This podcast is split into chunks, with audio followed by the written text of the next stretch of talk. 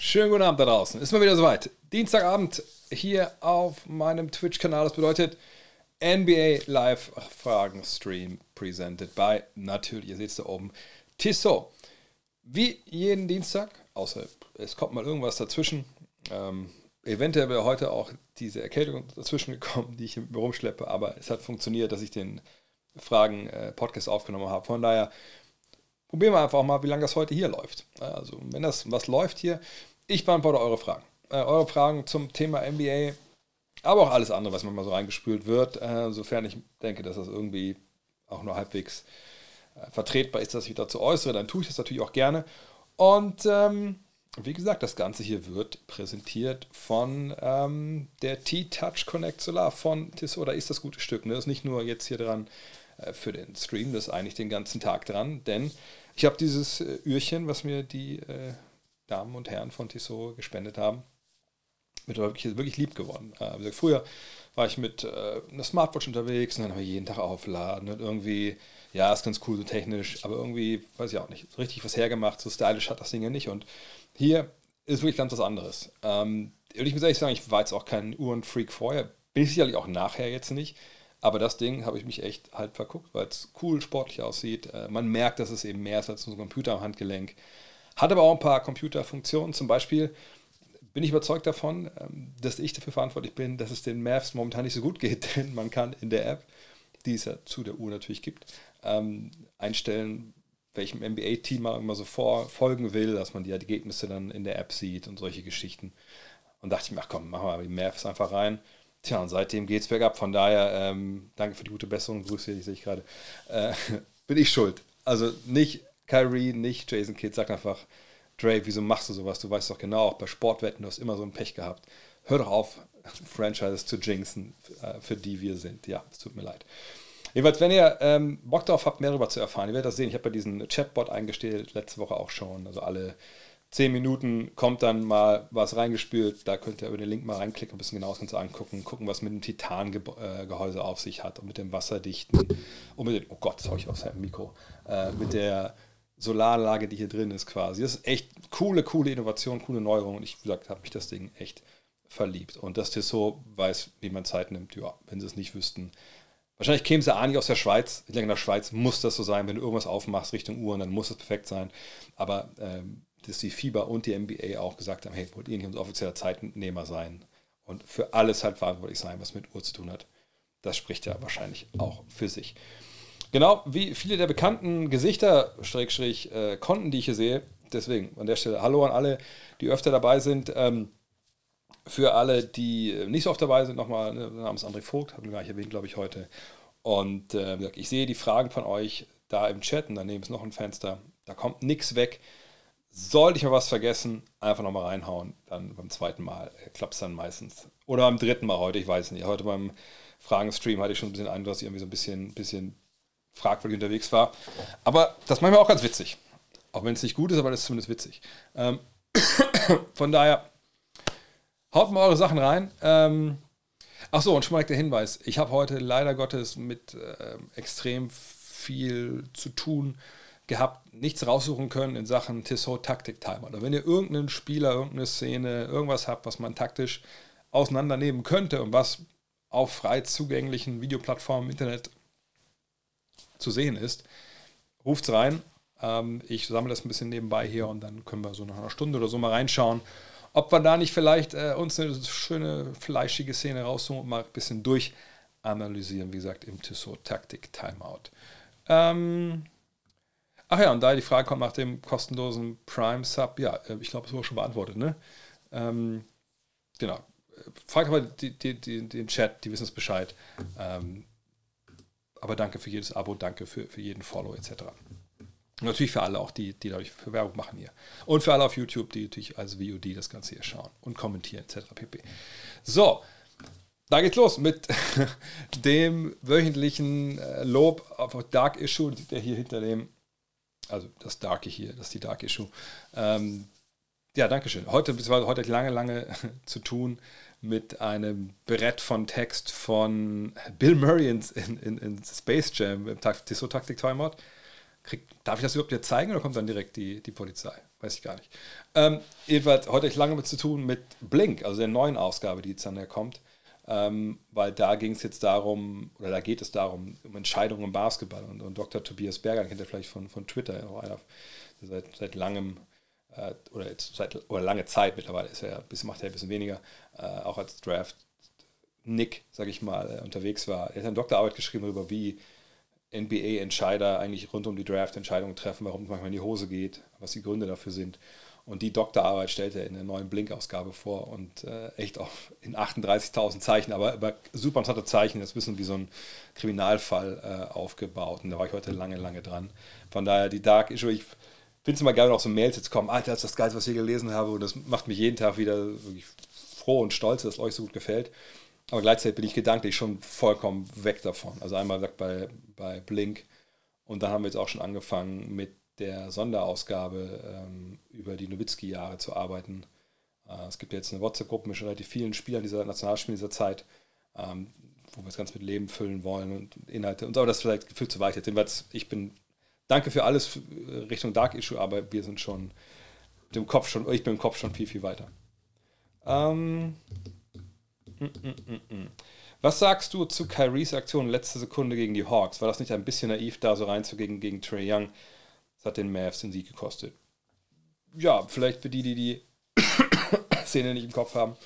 Ähm, ganz am Ende ist es dann so, dass äh, Trey Young da den, äh, den Ball bekommt auf der Seite. Und ähm, ja, Kyrie, ich gucke mal, ob ich das nebenbei finde. Ich glaube, das ist ein bisschen blöde zu erklären, ähm, wenn, wenn man das nicht vor Augen hat. Ich suche das mal kurz einmal raus. Kyrie Irving at Atlanta Hawks. Das müsste ja fast schon reichen, um das zu sehen. Oh, vielleicht auch Hawks mal mit K schreiben sollen. Äh, ich guck mal kurz, ob das hier jetzt zu sehen ist am Ende im offiziellen NBA-Ding. Da noch nicht. Der Moment, Moment, das ganze Spiel oder was? Das ist die Szene, oder? Ja. Okay, warte mal kurz. Ich guck mal, dass ich das hier euch in den Screen zeige. Oh, das kann man nicht so gut sehen. Ich mache so ein bisschen kleiner alles hier. Wartet mal, zack. Hä, sind wir so nah dran? Ah, so, da sind wir doch. So, ähm, und achtet einfach mal drauf, was, was Curry jetzt hier macht. Batz. Ja, ähm, ihr seht, das ist ein Foul, das ist unentschieden, das ist 1,8 Sekunden vor Schluss. Kyrie kann es nicht fassen. Äh, ich dachte erst, so, okay, aber seht ihr, er kann wiederholen. Das, so, okay, das ist nicht so cool.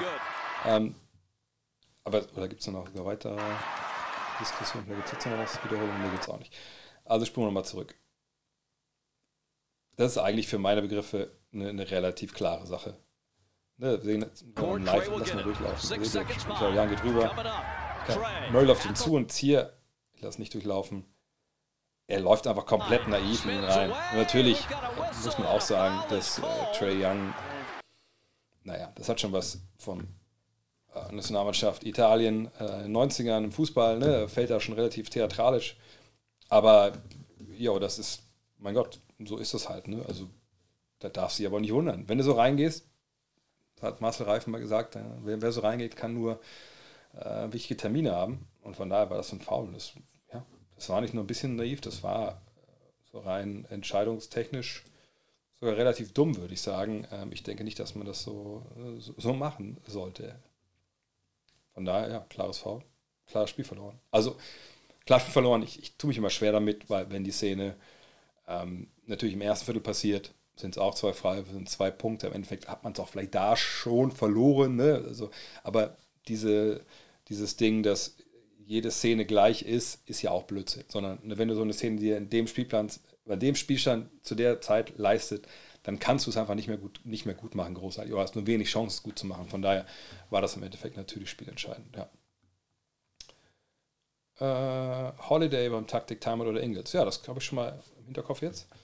Ähm, nur ich bräuchte auch vielleicht irgendein Video, was ich mir angucken kann, weil ich, ich habe jetzt hier nichts runtergeladen und ich weiß nicht, ob es da auf, auf äh, YouTube die äh, richtigen Szenen dazu gibt. Wie gut kann KD nach Verletzung im neuen Team sein? Ja, also schon sehr gut. Ich meine, er ist ja Kevin Durant. Das ist ja so, dass er durchaus weiß, wie das funktioniert äh, auf dem Basketballfeld. Ähm, von daher, der ist ein Spieler, der ähm, natürlich auch Qualitäten hat, die er überall einbringen kann. Er ist ja kein Kontextspieler. Also ist nicht einer, der ein gewisses Team um sich herum braucht, um halt zu funktionieren, sondern bei Kevin Durant kannst du eigentlich sagen, oh, hier hast du den Ball.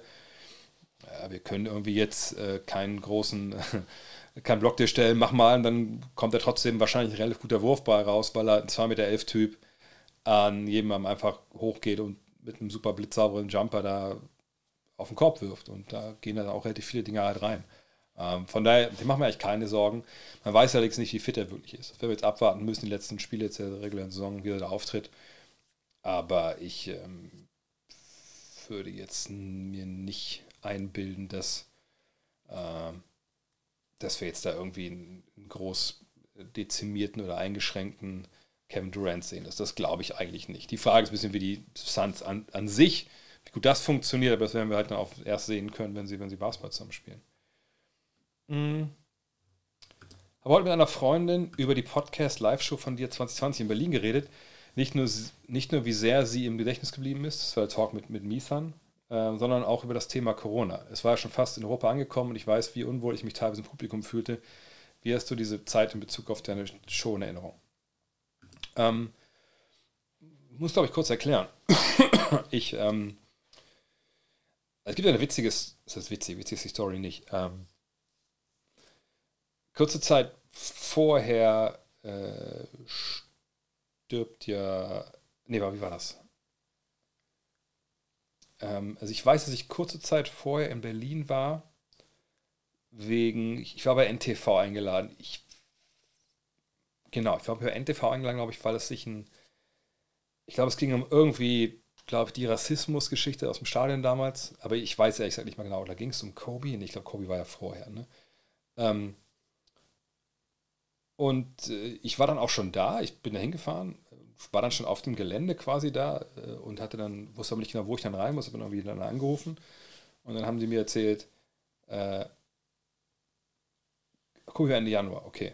Ähm, und äh, dann meinten die so, ja, äh, ach so, sorry, wir müssen sie leider ausladen, ähm, weil heute gab es den ersten Corona-Fall in Deutschland. Ähm, von daher, äh, sorry, ne?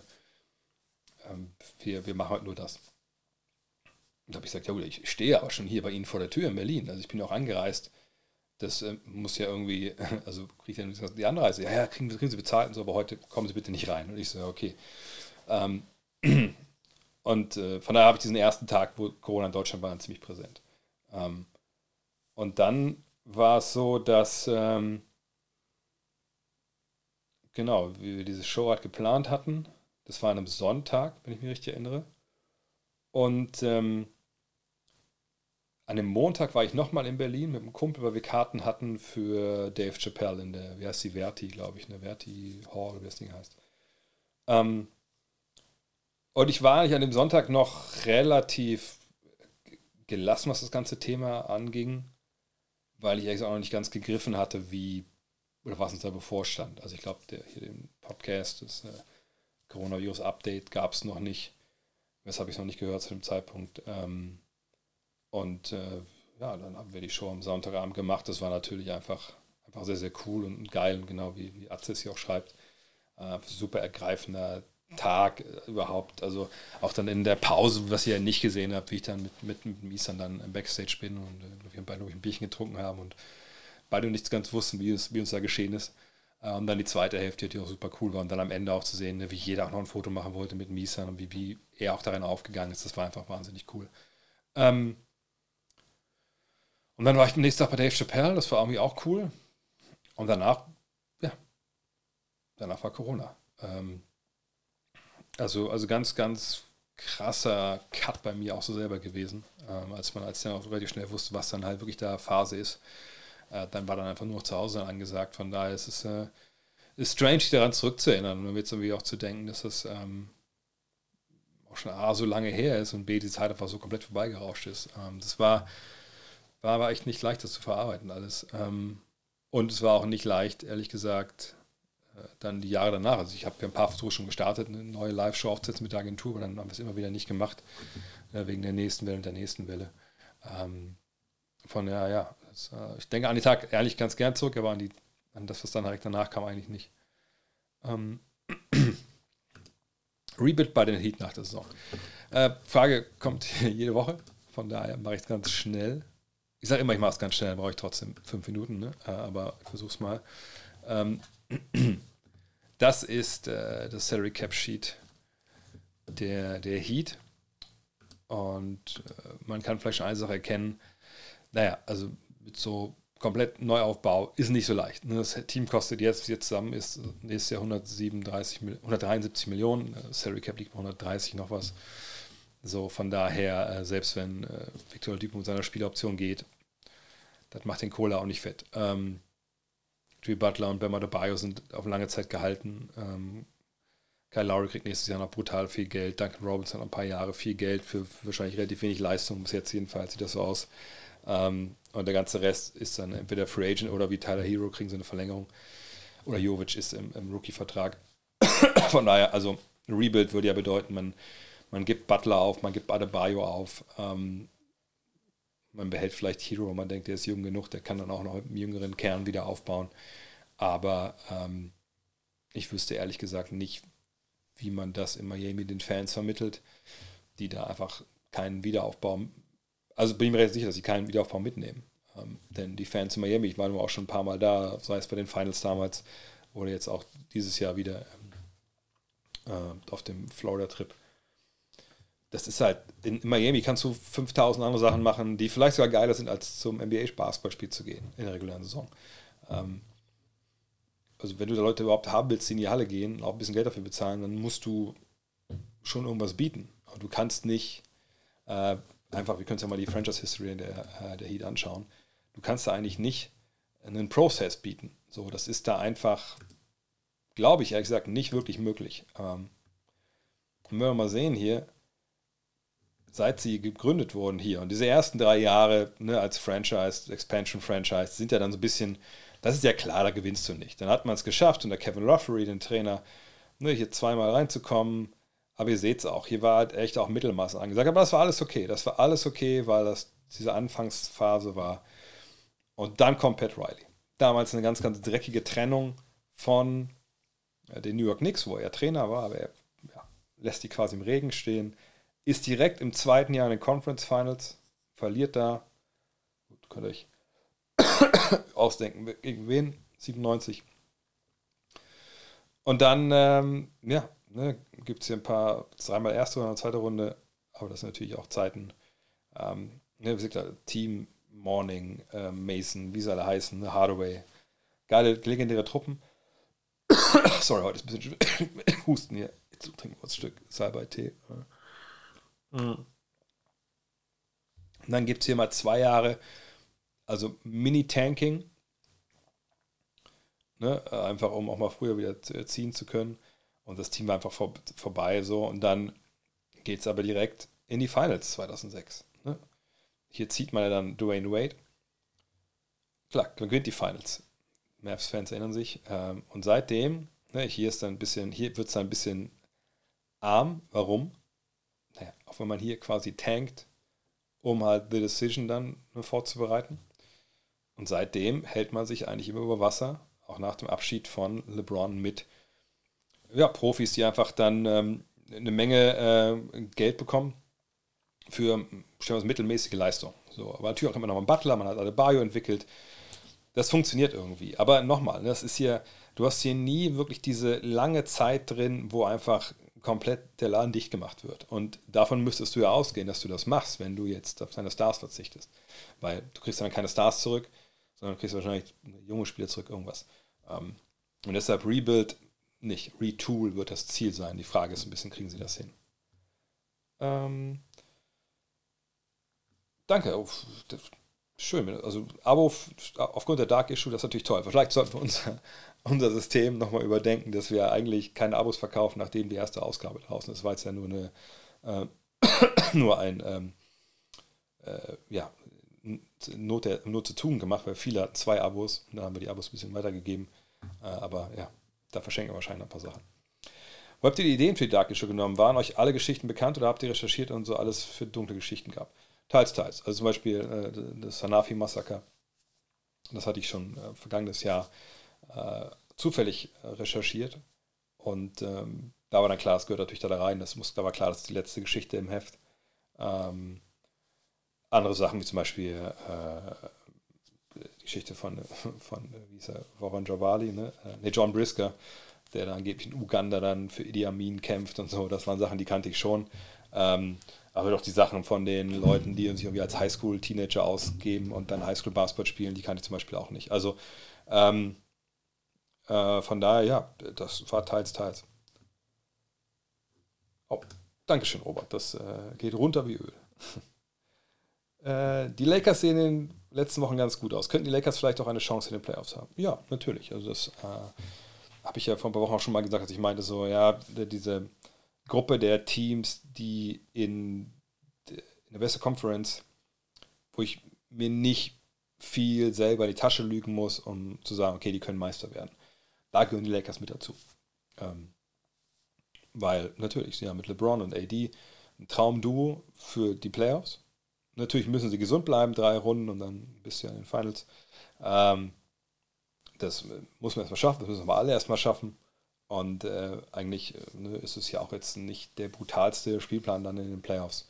Ähm, natürlich, die Intensität wird viel höher, da kann immer was passieren, aber du kannst auch, wenn du Pickup Basketball spielst, dich verletzen. Also, ne, das ist, ich finde, ist dieses Verletzungsargument bei den Lakers so ein bisschen, bisschen vorgeschoben. Was ich glaube, was für sie halt schwer ist, dass sie eben nicht großartig eingespielt sind. Und das kann man zur Seite schieben und sagen, na gut, wenn du LeBron im Team hast, viel mehr Finals-Erfahrung kann man nicht haben. Das ist, der Typ ist eine Offense für sich, wenn er will. Ne, der kann äh, die alle dirigieren, die müssen nur auf ihn hören, dann passt das schon. Das mag alles richtig sein. Ich sehe das Problem auch gar nicht so sehr offensiv. Obwohl natürlich Leute, die noch nie in großen Drucksituationen waren, in den Playoffs dann auf einmal abliefern müssen. Ne, und da finden wir eine von. Ich rufe mal das Depth Chart nebenbei auf. Ähm, da finden wir leider, leider Gottes ja einige bei den Lakers, die noch nie wirklich in solchen Situationen abgeliefert haben. Nicht, weil sie es nicht können, sondern einfach, weil sie noch nie in solchen Situationen großartig waren. Ne, wenn wir jetzt überlegen, wer war denn schon mal in den Playoffs tief unterwegs äh, und hat einfach wirklich ähm, ähm, ja, mega abgeliefert. D'Angelo Russell, da würde ich mich festlegen wollen, nein, hat er nicht. Äh, würde ich auch in Frage stellen, dass er das, klar kann er mal den Game-Winner liefern, aber dass der defensiv, offensiv auf hohem Niveau ab Conference Finals funktioniert, das muss ich erstmal sehen. Habe ich meine Zweifel. Austin Reeves ist krass jung, momentan guten Lauf, sehr guten Lauf. Auch da, mal abwarten. LeBron bei jedem Zweifler haben. Jared Vanderbilt muss sich verpasst haben, dass der das schon mal gemacht hat. Hat er nicht. Ähm, Anthony Davis ist Meister geworden in der Bubble, hat einen wahnsinnig den besten Basketball des Lebens gespielt zu dem Zeitpunkt, muss man auch ganz klar sagen. Äh, mal gucken, ob er das replizieren kann. Dennis hat schon grandiose Playoff-Partien geliefert, aber auch Partien, wo es nicht so gut lief, aber ne, das ist jetzt eh der Ergänzungsspieler hinter, hinter Russell, das kann man auch erstmal ein bisschen Seite schieben. Malik Beasley muss sich seinen Dreier treffen. Dem traue ich zu, dass er auch mal ein Spiel gewinnt mit 5, 6 Dreiern. Lonnie Walker, dem vierten, traue ich alles zu. Dass er den Spiel gewinnt mit 4, 5 Dreiern und ein Spiel verliert mit 4, 5 unglaublich dummen Aktionen. Gut, fragt man sich natürlich, warum steht er auf dem Feld?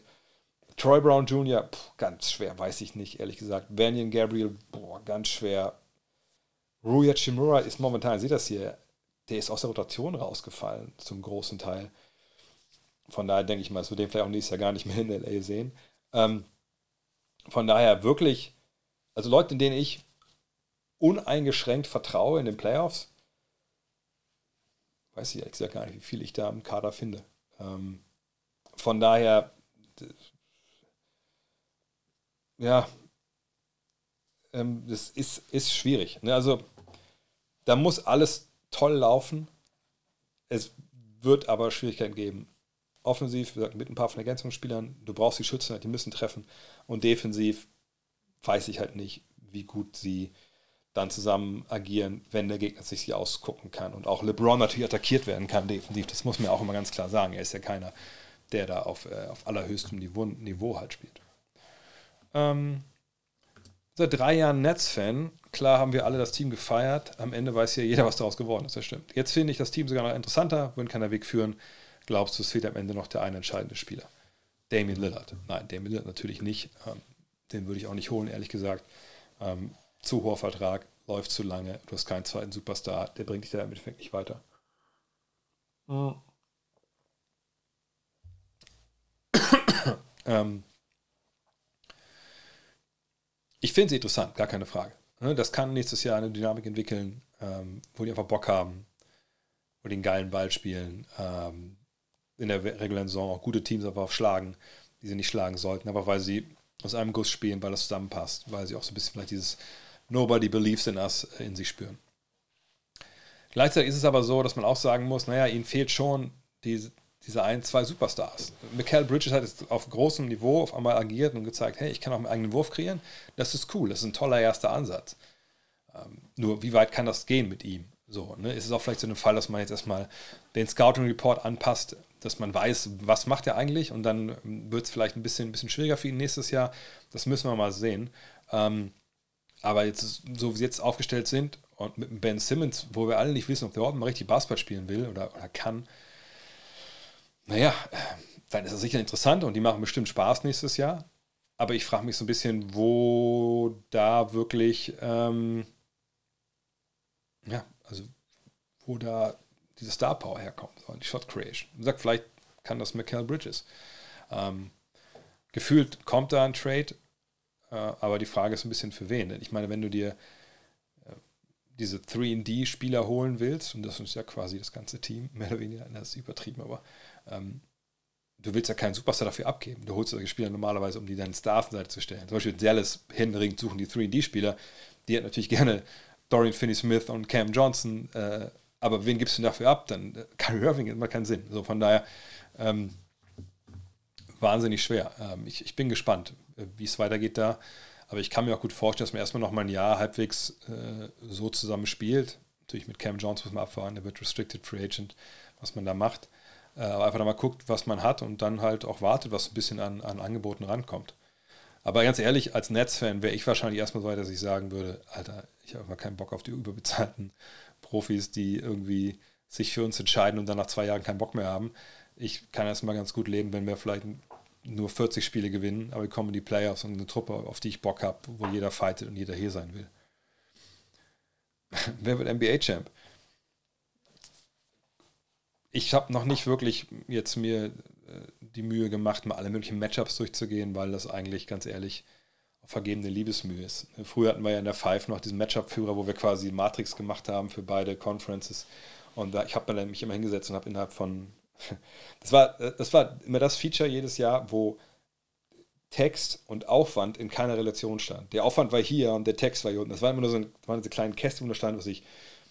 Brooklyn, Miami, 4-1 für Miami. Und dann wurde in drei, noch nicht mal, also in einem Satz erklärt, noch nicht mal ein Satz, irgendwie keine Ahnung, zehn Wörtern erklärt, warum das Team gewinnt. Und natürlich hätte man sagen können, Alter, fuck it, ich würfel es einfach aus. Die meisten meiner Serien kommen eh nie äh, so zustande und äh, Pi mal Daumen, einfach nur beste Spieler gewinnt die Serie, dann kommen wir irgendwie schon hin und wenn da ein paar falsch sind, sagt ja keiner was.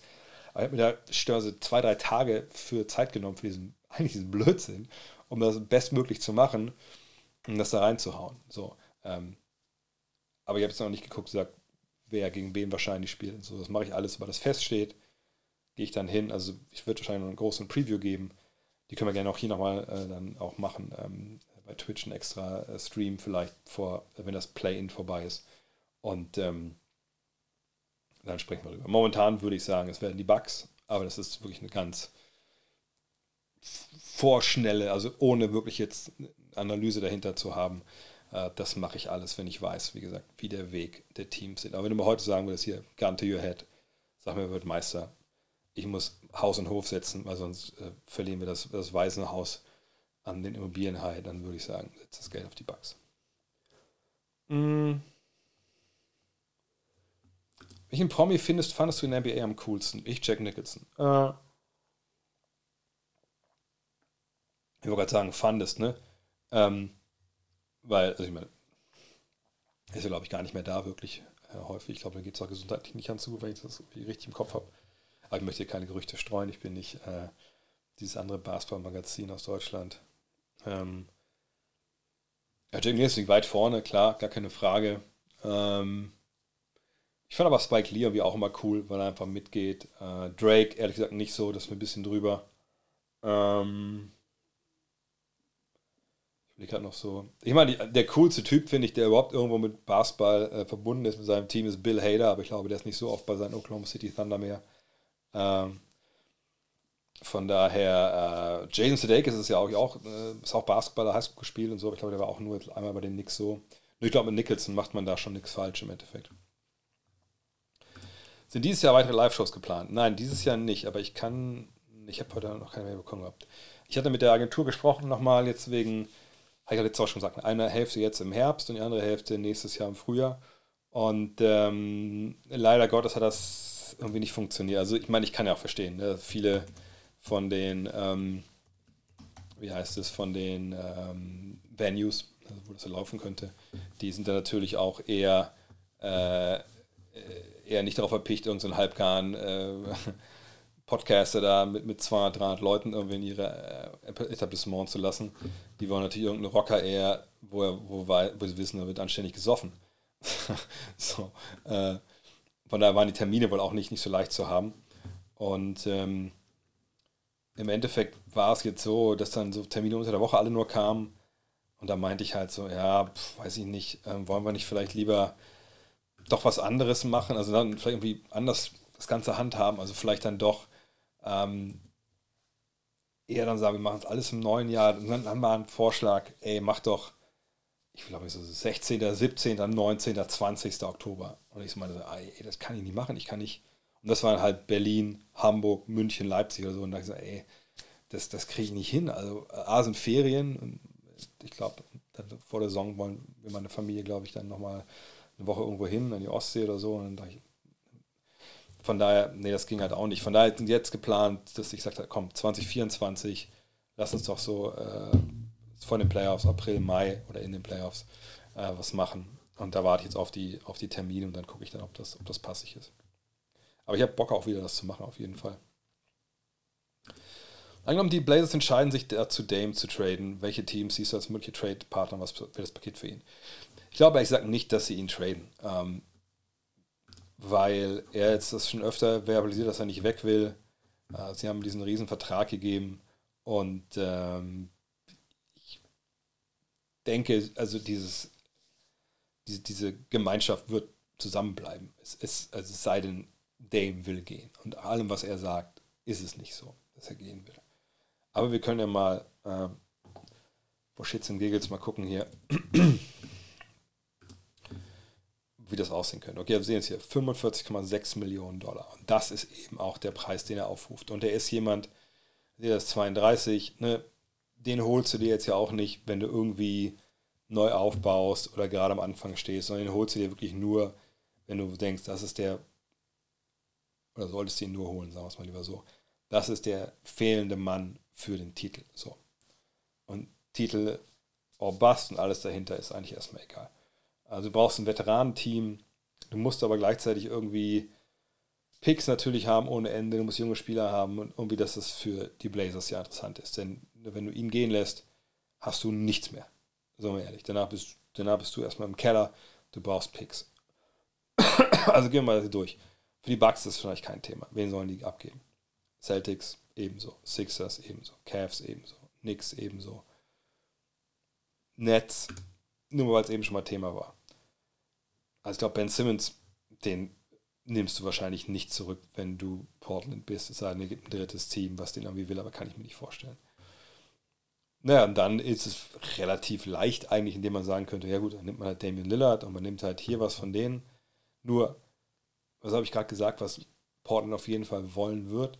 Draftpicks. Wenn wir mal gucken hier, naja, das ist nicht so leicht.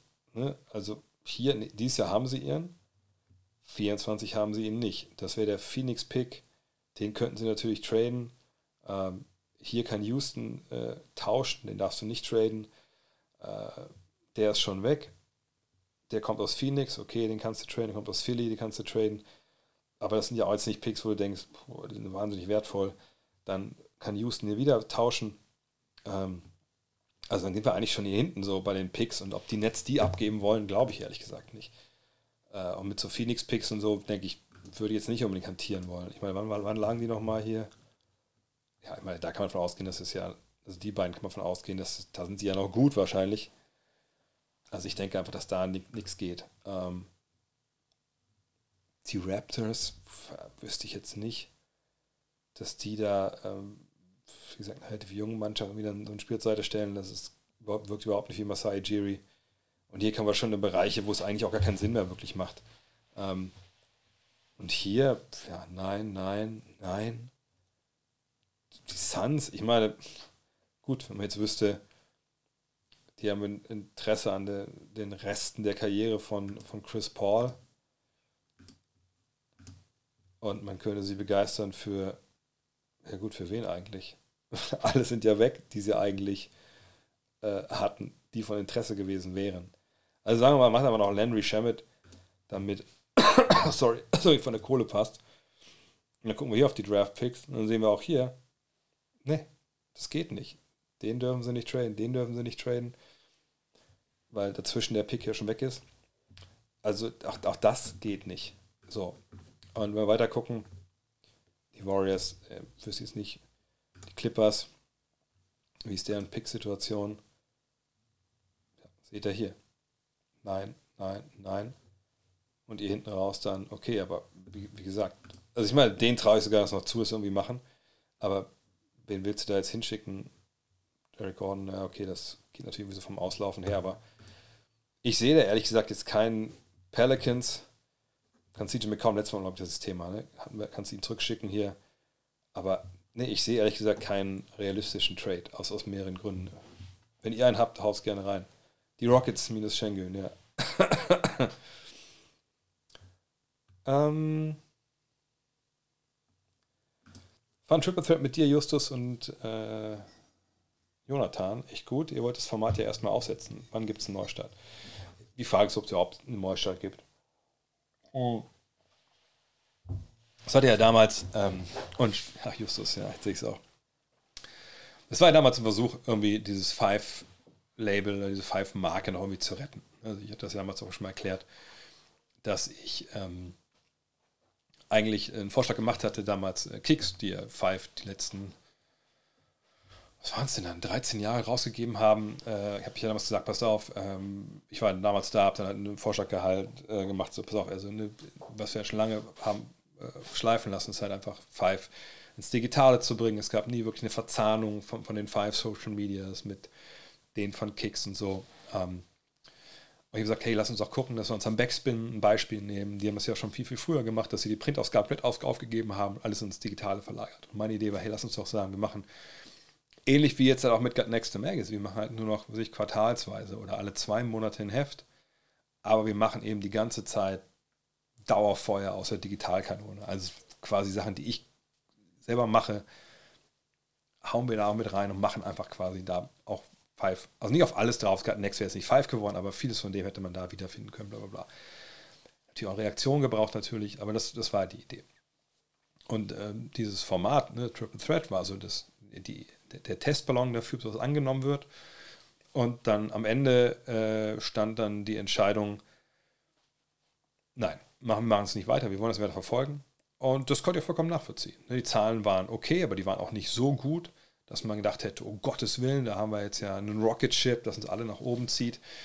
Und das war ja einfach nicht so, das muss man ganz klar sagen. Das ist, ist ja auch ähnlich zum Beispiel wie bei, ähm, äh, wie bei Locker Room. Das, also, ne, dass solche Dinge eingestellt werden, obwohl viele Fans das feiern, hat ja meistens den Grund, dass es eben für die, die dafür bezahlen müssen, einfach keinen Sinn macht, weil sich diese, diese finanzielle Investment nicht amortisieren lässt. So. Und äh, ne, das ist einfach was, ja, das ist die bittere Realität. Also genau wie, wie Lukas und Alex mit ihrem, wie hieß es, äh, auf YouTube auch, auch kurz den Namen vergessen. Die hatten auch diese Show, die echt hochwertig produziert war, ähm, aber dann halt ohne ähm, Bewegtbilder. Und dann ist das Problem, wenn du keine Bewegtbilder hast, oder andersrum, das Problem ist, wenn du Bewegtbilder hast in deinen Content auf YouTube und so, die NBA ist ja eigentlich sehr gnädig und lässt dir viele Sachen durchgehen. Aber wenn du dann eine bestimmte Szenen zu lange zeigst und so. Genau, Ballin, genau. Dann kommt der Algo und guckt, ah, Moment mal, das ist ja eine Szene von der NBA. Und die NBA sagt, ne, das ist unsere Szene. Ähm, ich möchte gern, äh, das, ihr könnt es zwar zeigen weiterhin, aber die ganze Werbung, die ihr schaltet, das Geld, also die Werbung auf YouTube, geht an mich. Wenn du natürlich irgendwie Werbung selber machst, äh, keine Ahnung, weil irgendwie Manscape äh, wie hier so einen Balsam in die, in die, in die, in die, in die, ähm, Kamera hältst, das kannst du natürlich behalten, aber du kriegst eben keine Werbeeinnahmen von, von YouTube. Und deswegen zum Beispiel Borlin hatte natürlich das Riesenproblem. Du brauchst natürlich irgendwo einen Sponsor, wenn du kein, keine äh, Wegbilder hast. Ne? Ähm, gleichzeitig gibt es Wege drumherum, um diesen Algo so ein bisschen auszutricksen, dass er es nicht erkennt, wenn du kein Sponsoring an sich hast. Und dann kannst du natürlich auch dann durch die Klicks ein bisschen was reinspülen. So. Aber selbst das, eine Einzelperson kann dadurch sicherlich von leben, aber sobald du halt da einen ganzen Apparat davon bezahlen musst, ne, also mehrere Leute, die es machen oder vielleicht nur die Kamera machen oder sowas, keine Ahnung, ähm, dann reicht es immer nicht mehr. So. Ähm, und ich habe mit Jonathan, als ich verletzte Woche ja in Berlin, wir hatten uns ja unter, haben ja die Folge aufgenommen, bei jeden Tag NBA, NBA für, über das Dark Issue, äh, haben auch so ein bisschen, noch ein bisschen gesprochen, so nach dem Essen. Ähm, und ja, war, war cool, aber wie gesagt, wenn du von drei Mann den Schedule irgendwie zusammenpacken willst und dann auch abends, das war einfach, einfach nicht mehr, nicht mehr realistisch im Endeffekt. Ähm, allein wenn ich sehe bei Hall of Game, manchmal brauchen wir echt ein bisschen unter unsere, unsere Pläne da übereinander zu legen. Und das ist ja quasi nur ein Podcast, wo du einfach auch nur einfach on, also non life das Ganze machst. Von daher, ja, wahrscheinlich, vielleicht gibt es immer mal so ein, keine Ahnung, vielleicht mal so eine Neujahrssendung oder sowas. Aber da ist äh, ein richtiger Neustart ist nichts geplant. Hast du den Wemby Putback, Putback Dunk gesehen? Schon crazy. Jein. Also ich habe ihn gesehen, das möchte ich nicht in Abrede stellen hier. Ich fand nur so ein bisschen die Überreaktion äh, von einigen Leuten so ein bisschen, bisschen krass. So, ähm, das war zu sehen. Er wirft einen Dreier ne, vom linken Flügel, man sieht den Ball fliegen, der Ball springt vom Ring ab und er kommt hin und dankt das Ding ein. Ähm, und ich denke, dass natürlich viele direkt sagen, Alter, wie hat das so unfassbar, bla bla. Okay, aber ich glaube, wenn man wirklich mit Basketballer-Augen drauf schaut, also nochmal, wenn man selber gespielt hat, teste euch mal. Also, ich weiß nicht, wer von euch Basketball gespielt oder gespielt hat. Aber als ihr das gesehen habt, was denkt ihr, was, das ist das Erste, was ein Basketballer denkt, wenn er so eine Szene sieht? Also sei denn, ich bin mega zynisch, das kann natürlich äh, sein. Ähm, es kann gut sein, dass er dass zum Korb gelaufen ist. Das, das mag gut sein. Aber schlechte Defense, jein. Also man kann es ein bisschen genauer, genauer fassen. Das sicherlich vielleicht auch. Aber das Erste, was ich ja halt denke, ist halt, warum hat denn keiner ausgeblockt? Und wenn man das Ganze sich genauer anguckt, ich glaube, ich, ich suche mal die Szene kurz raus, weil man kann das eigentlich sogar sehr, sehr gut sehen in diesem Highlight sogar, was ja nicht so oft vorkommt. Ähm, warte mal, Wem, Banyama, äh, Putback, da, da ist doch direkt, oder? Äh, ja, ist, er, ist er direkt da? Ach, hier. Wartet, da ist es doch, glaube ich. Ne? Achtet mal auf Nummer 32. Der Wurf. So. äh, wie gesagt, das ist ein geiler Dank und so, gar keine Frage. Der Mann ist aber auch 2,68 Meter hoch, groß. Achtet bitte mal, kann ich es nicht stoppen? Macht mal Nummer 32. Ich mach's mal langsam hier. Was macht Nummer 32 jetzt? Aus Zack. Da ist er da. Gut, ich frage, mal, kann man die Hand vielleicht ein bisschen höher halten? Aber wahrscheinlich ist er nicht gewohnt, dass der Kopf da oben ist. Und dann, oh ne, ich habe ihn nicht gefault. Auch ein Ausblocken möchte ich auch nicht. Ich will gar nichts wegnehmen von dem Putbank, äh, Putback. Ähm, und Big Gigant, du hast natürlich recht, dass auch anderen nicht unbedingt ausblocken. Wir können es noch weiterlaufen lassen nochmal hier. Aber es, das es passiert ja normalerweise. Aber natürlich auch, weil jeder denkt, hey, irgendwer, also jeder blockt seinen eigenen Mann aus. Und das macht Nummer 32 in, in dem Fall halt nicht. Ähm, als man ihn jetzt nicht kommen sieht, finde ich gar nicht so schlimm. Ne, es gibt, man sieht das ja oft auch, ähm, also nicht oft, aber man sieht es immer wieder, wenn es lange Rebounds gibt, die Guards sich halt holen dann, es gibt so manchmal so Flybys. Ne? Ich habe auch mal einen Trainer, der gesagt hat, hey, wenn du schon zu spät kommst, äh, aus welchen Gründen, weil du keine abgesunken bist oder so, du challenge nochmal einen Shot und läufst raus und machst einen Closeout, dann spring doch einfach quasi vorbei an dem Mann und lauf direkt nach vorne. Wenn wir dann einen Rebound kriegen, dann kriegst du das lange Ding, der geht eh nicht zum Rebound. Also im Offensivrebound der Werfer. weil natürlich Leute von draußen, die werfen, eigentlich eher Safeties sind. Ähm, aber, ne, aber wenn es dann mal Rebounds so gibt, dann sind es meistens halt ne, Dreierschütze hinterherlaufen weiß nicht, ob ihr Greg Wendt noch kennt, wahrscheinlich nicht. Äh, ein Spieler aus dem Ende der 80er, 90er, in Amerikaner, der in, in Bramsche gespielt hat. Das war genau sein Ding. Der hat Dreier geworfen, ein bisschen auch so immer und dann immer direkt hinterher wie so ein Irrer und hat dann halt auch viele, viele, äh, ja, offensiv Rebounds geholt. Also von dem Putbank von ihm bin ich eigentlich ehrlich gesagt gar nicht so großartig äh, geflasht. Warum traut niemand den Kings etwas in den Playoffs zu und warum sollte man das äh, aber tun? Dan, hast du dir ein zweites, zweites Account hier gemacht? Ja. Äh. Also in der Nutshell, man traut es ihnen nicht zu, weil ihre Defensive zu schlecht ist. Ne, die rangierte äh, jetzt in der regulären Saison, ich zeige es euch gleich mal, äh, also beileibe nicht auf, auf Top-Niveau. Aber, wir sehen die Zahlen, ne, also Rang 25. Das ist natürlich äh, ne, relativ nah dran, äh, ganz unten. Ähm, aber sie hat das Net-Rating plus 3, das 8 beste der Liga und seht die Offensive, die ist auf crazy Niveau 119,8, das ist verrückt, äh, von daher kommt es so zustande. Was aber natürlich jetzt in Richtung Playoffs immer äh, angebracht wird, wenn es eben um diese Geschichte geht, ist, naja, in den Playoffs, der Gegner stellt sich auf dich ein, deine Offensive wird wahrscheinlich ein bisschen schlechter laufen als normalerweise und gleichzeitig musst du in der Lage sein, die Defens Offensive des Gegners zu stoppen, weil er wird sich auf deine Defensive einstellen, wenn die halt schlecht ist.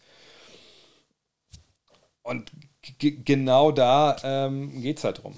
Ähm, was Atze da schreibt, stimmt sicherlich auch, wenn ich mich richtig erinnere, aber solche Sachen schiebe ich gern so ein bisschen zur Seite, weil naja, du musst ja nur gegen ein oder zwei Teams spielen, die mit dir auch Probleme haben, mit deiner Offensive. Und dann sind diese Statistiken die ganze Saison gesehen, gegen Teams über 500, auch nicht mehr ganz so relevant. Aber es zeugt natürlich schon darauf hin, dass die da gewisse, gewisse, ähm,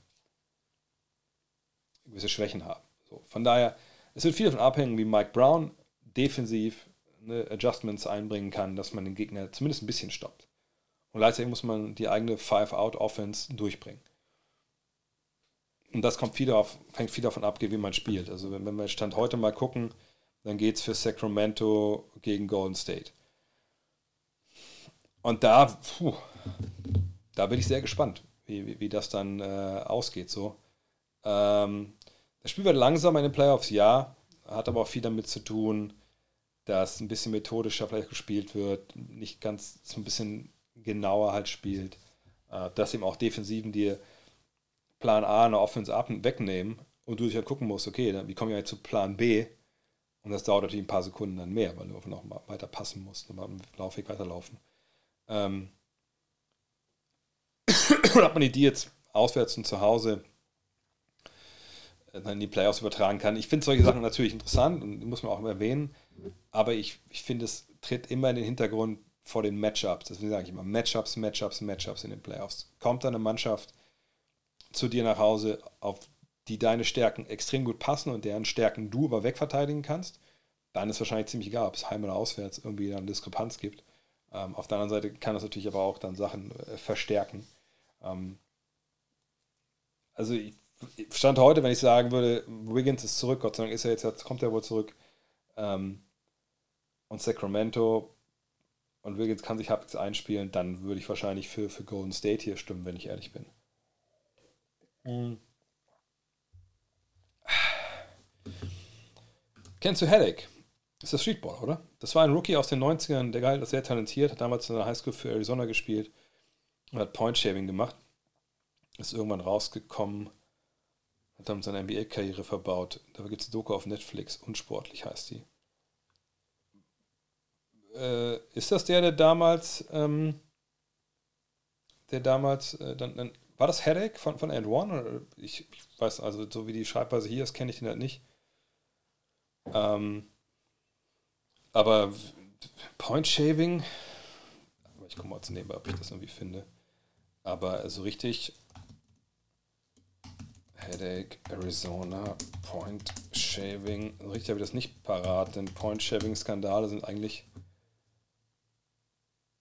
Äh, 19, ah, achso, hier ist egal. Steven Smith heißt der Mann bla bla bla, College Career Headache. Also schreibt man ihn auch. Point Guard für Arizona State University. Äh, okay, er hat in Europa dann gespielt, sehe ich gerade viel. Ich kann es mir zeigen. Ähm, ja, hatte eine relativ gute Europa-Karriere. Ich gucke mal hier die Stats bei. Den Namen ich noch nie gehört. 96, 97 ja, ich weiß auch nicht, ob er jetzt so ein Riesentalent war. Ne? Also was haben wir denn hier? 1,88, 94 Kilo. Okay. Äh, also ich wüsste jetzt nicht. Aber der muss ja auch, warte mal, der muss ja auch äh, Stats gehabt haben. Steven Smith in Europa dann. Da. Dann gucken wir mal, ich sag mal so, also ich würde mich festlegen wollen, wenn du. Ähm, wo vielleicht, wie alt war er denn da schon? Äh, 2002, 2003. Warte mal, ein bisschen kleiner hier nochmal. Mal wann war der geboren? Was haben wir gesagt? Äh, 72er Jahrgang. Ja gut, aber als er war 31, 32 und dann war die Messe da schon gelesen oder was? hat nur ein Spiel da gemacht. Bei Aswell und dann Lega Serie A. Ja, ich glaube einfach nicht, dass das ein großartiges Talent war, ehrlich gesagt. Den Namen habe ich auch noch nie gehört. Ja, es kann sein, dass die Doku gut ist, aber ich glaube, der Spieler war jetzt nicht unbedingt der, der, der, der krasse Zocker, oder? Ähm, Sollten die Mavs ihren diesjährigen Pick behalten, nach was sollten sie Ausschau halten? Ein 3D-Flügel oder Big Man mit Wurf oder kann man das so vorher nicht sagen? Ich bin da oft nicht wirklich drin, ähm, was so ein Jahrgang hergibt. Ich werde bald mal Torben Adelhardt äh, das Bettsignal äh, raushauen und dass er an den Podcast kommt, dass er, mal, dass er mir sein Big Board mal vorstellt, ein bisschen erzählt, was da so Phase ist. Ähm, aber am Ende des Tages äh, ist natürlich die Frage, wen du Nummer 10 noch bekommst. Ähm, bin eigentlich immer ein Fan davon, äh, so mal den besten Spieler zu nehmen. Es sei denn, es gibt wirklich irgendwie ein klares Loch bei dir im Kader, und du hast da zwei Spieler auf gleichem Niveau, äh, dann würde ich vielleicht, wenn ich beide gleich gut finde, dann eher den nehmen, der vielleicht besser reinpasst und eher mehr Spielzeit bekommt. Aber dass die 3D-Spieler brauchen, das ist ja klar. Ein Big Man mit Wurf haben sie ja in dem Fall, das ist Christian Wood. Nur der bringt die auch nicht weiter, weil er eben nicht wirklich auf dem Niveau äh, verteidigt Ein Big Man mit D wäre auch ganz gut, genau wie Big Gigante sie gerade schreibt. Von daher, ähm, äh, sie brauchen eine Big Man, einen Ringbeschützer am besten, sie brauchen 3D, sie brauchen also im man zusammenhängt. Ob du das in der Draft bekommst, würde ich. Ich meine, klar, kriegst du dann Nummer 10, kannst solche Leute bekommen. Nur ist halt auch so, dass die Mavs eigentlich jetzt Hilfe brauchen. Sofort und nicht erst in zwei, drei Jahren, bis der vielleicht dann sich entwickelt hat. Ähm, aber wie gesagt, ich bin mit dem, dem äh, Ding nicht, mit dem Jahrgang nicht vertraut. Äh, ich bin noch ziemlich am Anfang, aber mich zählt jetzt schon sehr, welches, welche die Story war, die dich diesen emotionalen Tweet hat machen lassen. Welchen emotionalen Tweet meinst du denn? Habe ich was getweetet? Muss ich mal gucken. Vielleicht war es auch die Erkältung heute. Äh, ich dachte auch zwischendurch, ich hätte ein bisschen Fieber, aber oh, was habe ich denn heute emotionales getweetet? Ähm, äh, ja, ich sehe jetzt hier, dass ein Zuschauer auf Twitter dabei ist. Hallo, Twitter-Zuschauer. Ähm, geht um die Dark Issue. Was habe ich dazu getweetet? Äh, ich habe dein, einen Witz über dein gemacht heute. Ach so. Äh, ach so, das, ja, das war schon länger her, ne? Ähm, äh, ich möchte es ehrlich gesagt nicht, nicht spoilern. Ich, ich möchte eigentlich. Äh, also, ihr müsst die Geschichte lesen. Ähm, also, äh, ich würde auch vielleicht alle bitten, das nicht irgendwie im Chat, ähm, im Chat irgendwie äh, zu spoilern, weil ich denke, dass äh, die Geschichte eine ist, die als letzte Story im Heft. Weiß, hast, hast, du die schon gelesen, letzte Story? Wahrscheinlich nicht, sonst würdest du das nicht fragen, denke ich. Ähm, und die hat mich auf mehrere äh, Arten so komplett, äh, äh, soll ich sagen, äh, umgehauen. Also zum einen, weil ich Story nicht kannte bis vor einem Jahr, obwohl, okay, da bin ich ja nicht, dann, dann, dann du wirst sehen, dass auch, da ist auch ein Sticker drauf, da ist auch eine ein Triggerwarnung drauf. Ähm, oh, Matze, pass auf, und ich weiß nicht, ob das, äh, ich weiß nicht, ob das eine gute Idee ist, die in der Elternzeit zu lesen, ehrlich gesagt. Vielleicht lies lieber vorher. Ähm, ich will das nicht spoilern. Lese durch, äh, Gas, und dann komm mal her. Oder schreib mir dann bei andrea.next.de, ob du verstehst, warum ich das damals äh, getweetet habe. Ähm, weil das sagt, es ist, ist, eine Story, ich kann auch sagen, es geht um Karim Abdul-Jabbar, das kann ich erzählen. Ähm, und äh, das ist eine Story, die ich nicht kannte, die keiner kannte bei uns. Ich habe dir geschrieben und dann Leute haben es, selbst die Autoren haben es dann im Heft gelesen und erstmal meinten, what? Ähm, und es ist einfach unfassbar grausame Geschichte. Mehr möchte ich dazu nicht sagen. und ich kann die wirklich nicht lesen. Bis, ich kann die bis zu einem Punkt immer noch lesen und dann steige ich erstmal aus und lege die zur Seite. Ähm, Jason Timp von The Volume, kenne ich ehrlich gesagt nicht, hat in seinem Podcast acht Teams genannt, die seiner Meinung nach eine realistische Chance haben, dieses Jahr Champion zu werden. Die Bucks, Celtics, Sixers, Nuggets, Suns, Clippers, mhm. Warriors und Lakers. Würdest du Teams von dieser Liste entfernen oder wollen wir hinzufügen? Ich mache jemand mal die Tabelle auf, die sich jemand vergesse. Also mal. Bucks, Celtics, Sixers. Ja, die habe ich im, äh, im Osten auch. Cleveland denke ich jetzt zu unerfahren. Sonst sehe ich niemanden im Osten. Und im Westen sind es die Nuggets, die Suns, die Clippers, die Warriors und die Lakers. Also da fehlen dann im Endeffekt die Grizzlies und Kings. Grizzlies haben sich doch wieder ziemlich gefangen zuletzt. Ähm, die haben natürlich Verletzungsprobleme ähm, und Suspendierungsprobleme gehabt, sagen wir es mal so. Ähm, Steven, Steven Adams, ich weiß nicht, ob der nochmal wiederkommt jetzt. Ähm, Bram Clark ist komplett raus. Eventuell würde ich die Memphis Grizzlies dazu packen wollen, aber da ja, klar, ähm, sagt man kann die nicht, muss die nicht müllen, mö, mögen. Pistolenpech hatten sie, genau. Äh, aber ich würde wahrscheinlich die Memphis Grizzlies nochmal draufpacken. Weil ich irgendwie denke, die haben so ein bisschen jetzt auch wir gegen den Rest der Welt äh, Einstellung. Aber sonst würde ich die, die Teams genauso nennen. Die habe ich auch ja vor ein, zwei Wochen, glaube ich sogar. Verstehe nicht, was Dame noch in Portland will. Sie werden Jahr für Jahr schwächer. Mit ihm können sie auch nicht in einem Neuaufbau gehen. Er schadet den Blazers. In ihrer Entwicklung momentan sollten sie im Sommer versuchen zu traden. Mhm. Wie gesagt, nein, wenn er da bleiben will, würde ich ihn auch behalten. Ähm, es geht nicht immer nur um Basketball. Ne?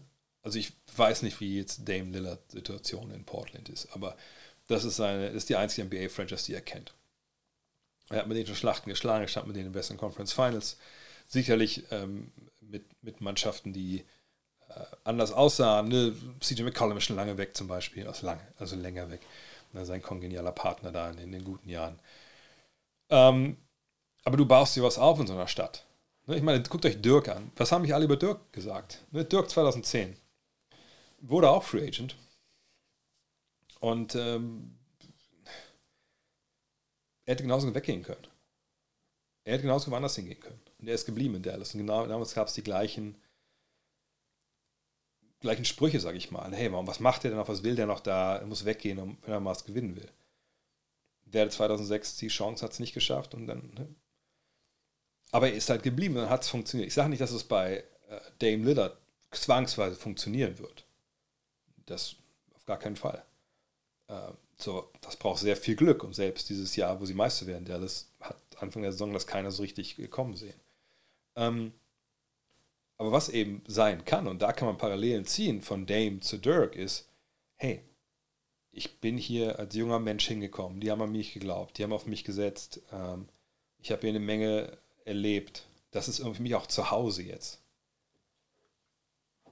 Warum, also was ist denn auf der anderen Seite, was besser ist? Sportlicher Erfolg? Ich habe es gerade mal gezeigt. Ne? Also ich meine, der einzige Weg, wie, für meine Begriffe, wie Dame Lillard irgendwo hinkommt und er hat da sofort sportlichen Erfolg und kann Meister werden, ist, wenn die Portland Trailblazers sagen, pass auf, Junge, du warst unser Mann, äh, wir hatten so eine geile Zeit, äh, du hast uns immer hochgehalten, immer im Herzen gehabt hier, ähm, wir wollen, wie heißt dieses schöne Ding, we want to be right, we want to do right by you, oder wie es heißt. Ähm, und ihm sagen, hey, pass auf, wir, ähm, wir gehen einfach hin und wir traden dich und wir brauchen keine großartige Gegenleistung. Ne? Hauptsache die Kohle stimmt, total egal. So, ne, total egal, läuft schon. Und dann, vielleicht, wenn wir beim Beispiel von Brooklyn bleiben, hey, gib uns einfach Dame Lillard, äh, gibt uns äh, Ben Simmons und ähm, ey, keine Ahnung, gibt uns einfach irgendeinen, äh, damit die Kohle passt und dann ist auch okay. Vielleicht irgendwie ein Erstrunden-Pick, ist doch egal, wann das ist. Von mir ist auch 2029, dann habt ihr Dame Dillard und wir wollen aber nur, dass Dame gut geht. So, ne? Ähm, aber macht man das als Portland? Das bringt Portland in dem Fall ja auch nicht weiter. Ich meine, was du natürlich hast, ist dann, du hast bist ihn losgeworden in dem Sinn und seinen riesen Vertrag nicht, dass man ihn loswerden wollte, aber man hat diese Belastung halt nicht mehr. Aber dann fängt man natürlich bei Null an. Und ich weiß, ne, wir, das ist ja das Problem. Ne? Ich denke mal, dass an solchen Punkten wie mit Dame Lillard zum Beispiel, ähm, da offenbaren sich so ein bisschen diese Schwächen dieses NBA-Systems. Weil du, wenn du gut warst und dann so Stars hast, die eben immer mehr Geld verdienen können, dann kommst irgendwann an den Punkt, wo du nicht mehr weiter kannst, also wo du nur noch dieses Niveau irgendwie vielleicht halten und leicht im Sinkflug bist, aber du kannst nicht wirklich nachladen. Und das ist ein bisschen schade. Gleichzeitig ist es natürlich so, dass äh, so ein europäisches Modell, ich habe heute gelernt, dass das, das der Matthäus-Effekt nennt, ne? nicht nach Lothar Matthäus, sondern nach dem Bibelzitat, ähm, ne, dass die, die viel haben, noch mehr bekommen. Ähm, das kannst du ja anders ja auch nicht aushebeln. Aber ich sage, es geht um mehr. Es geht um mehr als nur Basketball. Ähm, was nicht, was nicht sage, ich, also ich will auch nicht sagen, dass es nie so sein kann, dass er dann sagt, nur okay, dann, dann gehe ich jetzt, das kann natürlich auch passieren, äh, oder trade mich bitte. Aber solange er das nicht möchte, glaube ich nicht, dass sie ihn traden, ehrlich gesagt. Ähm, Austin Reeves macht 12 plus Punkte, trifft gute Entscheidungen und hat das siebte, höchst, siebthöchste True Shooting der Liga. Bis auf Durant nur Center vor ihm. Wie kann so ein Spieler, der sich in seiner zweiten Saison so entwickelt, in der Draft so selber sehen werden? gibt es verschiedenste äh, Möglichkeiten. Ähm, also zum einen ist es so, dass natürlich immer unterschieden werden muss Richtung Draft. Ähm, wir können uns mal angucken, was er auch noch beim College gemacht hat. Ähm, man guckt zum einen, was kann ein Spieler? Ne? Das ist auch relativ leicht. Das kriegt man, glaube ich, auch gut hin, wenn man auch nur ein bisschen was über Basketball weiß. Dann kann man schon sehen, das ist nur der Dreierschütze, kann dies, der kann jenes. Ähm, wir sehen hier mal seine Zahlen ne? und auch seine, die Entwicklung, wo man die sicherlich bei 36 und besser sehen kann. Äh, da sehen ähm, wir es. Ähm, also hier vor allem die Dreierquote, die zu 38 hochgeschnellt ist. Wir sehen das Offensivrating, das war im ersten Jahr schon ziemlich gut. Äh, natürlich auch in begrenzter äh, Spielzeit. Und hier sehen wir die, die, die Stats. Wichita State äh, erst. Da ist er getransfert, denke ich mal. Hat ja noch eine Saison ausgesetzt. Ähm, und dann in Oklahoma hat er dann ja, zwei Jahre echt abgeliefert. Aber ihr seht da vielleicht ähm, eine Zahl, wo, wo dran es schon liegen könnte, dass er ein bisschen, nicht nur ein bisschen, er wurde gedraftet an, gar nicht, ne? Ja, wurde gar nicht gedraftet. Ähm, und dann seht ihr ja, dass er keinen Dreier getroffen hat. So, also ne, 30,5% von der näher dran sein in Dreierlinie. Das ist so ein, für einen, der aussieht wie er, Ich komme gleich dazu, was damit zu tun hat, natürlich dann schon ein bisschen schwierig. So, ne? Wenn wir uns die, die Quote aus dem Feld angucken, dann sehen wir auch, ich meine, als Junior 38 Prozent, als Senior dann 44,3, also Feldwurfquote, äh, puh, auch nicht gut. Freie für, klar, gut. Ähm, viel, viel Spielzeit im letzten Jahr auch bekommen ähm, und da auch gute Counting-Stats aufgelegt. Ich weiß es nicht, wo sie äh, da als Team erfolgreich waren oder nicht. Aber das ist natürlich ein bisschen wenig. Ich gucke mal, was er in der äh, äh, G-League gemacht hat. Äh, Gibt es hier nicht? Gibt es hier keine G-League? Komisch. Ähm, jedenfalls naja, ich würde einfach argumentieren wollen, er war kein guter Basketballer zu dem Zeitpunkt, als er dran war, gedraftet zu werden. Er ist getransfert als, als Sophomore, ein Jahr ausgesetzt, war dann Junior und Senior. Junior Year war scheiße, wie wir es gerade gesehen haben, Senior Year war okay, aber da war er auch schon älter als viele anderen, gegen die er gespielt hat. So, und trotzdem waren die Quoten nicht gut. Wenn du dann jemanden hast, der es weiß, der springt jetzt nicht aus der Halle raus, äh, ne, ist nicht Jordan Kilgannon oder so, und er trifft seine Dreier nicht, dann gehen bei vielen auch schon die Scheuklappen runter, weil sie sagen, na gut, also äh, was kann der eigentlich? Ne, wie soll das, was er kann, vielleicht so als Playmaker, was wir jetzt auch so sehen, das wird nicht transferieren in die, in die NBA. Weil er hat den Dreier nicht, der scheint kein Top-Athlet zu sein. Den brauchen wir nicht. Den können wir uns auch noch in der Summer League angucken, da können wir immer noch sagen, wir geben den Vertrag. Und so ist das dann gelaufen. Ähm, da gibt es im Endeffekt einfach Biasse, die dann äh, mit reinspielen. Mhm die dann dafür sorgen, dass so ein Spieler nicht gezogen wird. Und es gibt halt Spieler, die wirklich am College einfach ihre Sachen nicht zeigen können. Äh, aus welchen Gründen auch immer, weil er eben vielleicht gewechselt ist, ähm, was weiß ich, weil die Trainerphilosophie nicht äh, zu ihm gepasst hat. Vielleicht war er einfach auch noch kein so guter Spieler. Vielleicht musste er erstmal, Beispiel, ich weiß nicht, ob es bei Austin Reeves so war, aber ein junger Spieler, was sich am College ne, ein bisschen unsteht, lebt vielleicht auch nicht, nicht sein bestes, oder lebt sein bestes Leben, nur nicht sein bestes Basketballleben. Halt ernährt sich vielleicht ein bisschen äh, unsportsmanlike. Dann merkt er aber, okay, hat nicht geklappt, scheiße, fängt an, Sachen umzustellen. Holt sich einen Agenten, der Agent sagt, Junge, also wenn du eine Karriere haben willst in Amerika, dann müssen wir mal A, B, C, D tun. Du musst hier mal die Gummibären weglassen und vielleicht mal das Weißbrot morgens. Kriegen wir das denn hin? Ich habe hier ein paar Leute, die können nicht, äh, die können mit dir arbeiten, ne? Was ich, Gannon, Baker und wie sie alle heißen. Und dann können Sachen sich entwickeln. Ne? bei Austin Reeves, ich weiß nicht, was der Scouting Report war, als er, als er in der Draft war. Nur wenn 30 Teams, moin Lemmy, äh, dich einfach nicht haben wollen, dann, dann ist es natürlich, war es wahrscheinlich nicht, nicht so ein augenöffnendes Talent im Endeffekt. Äh,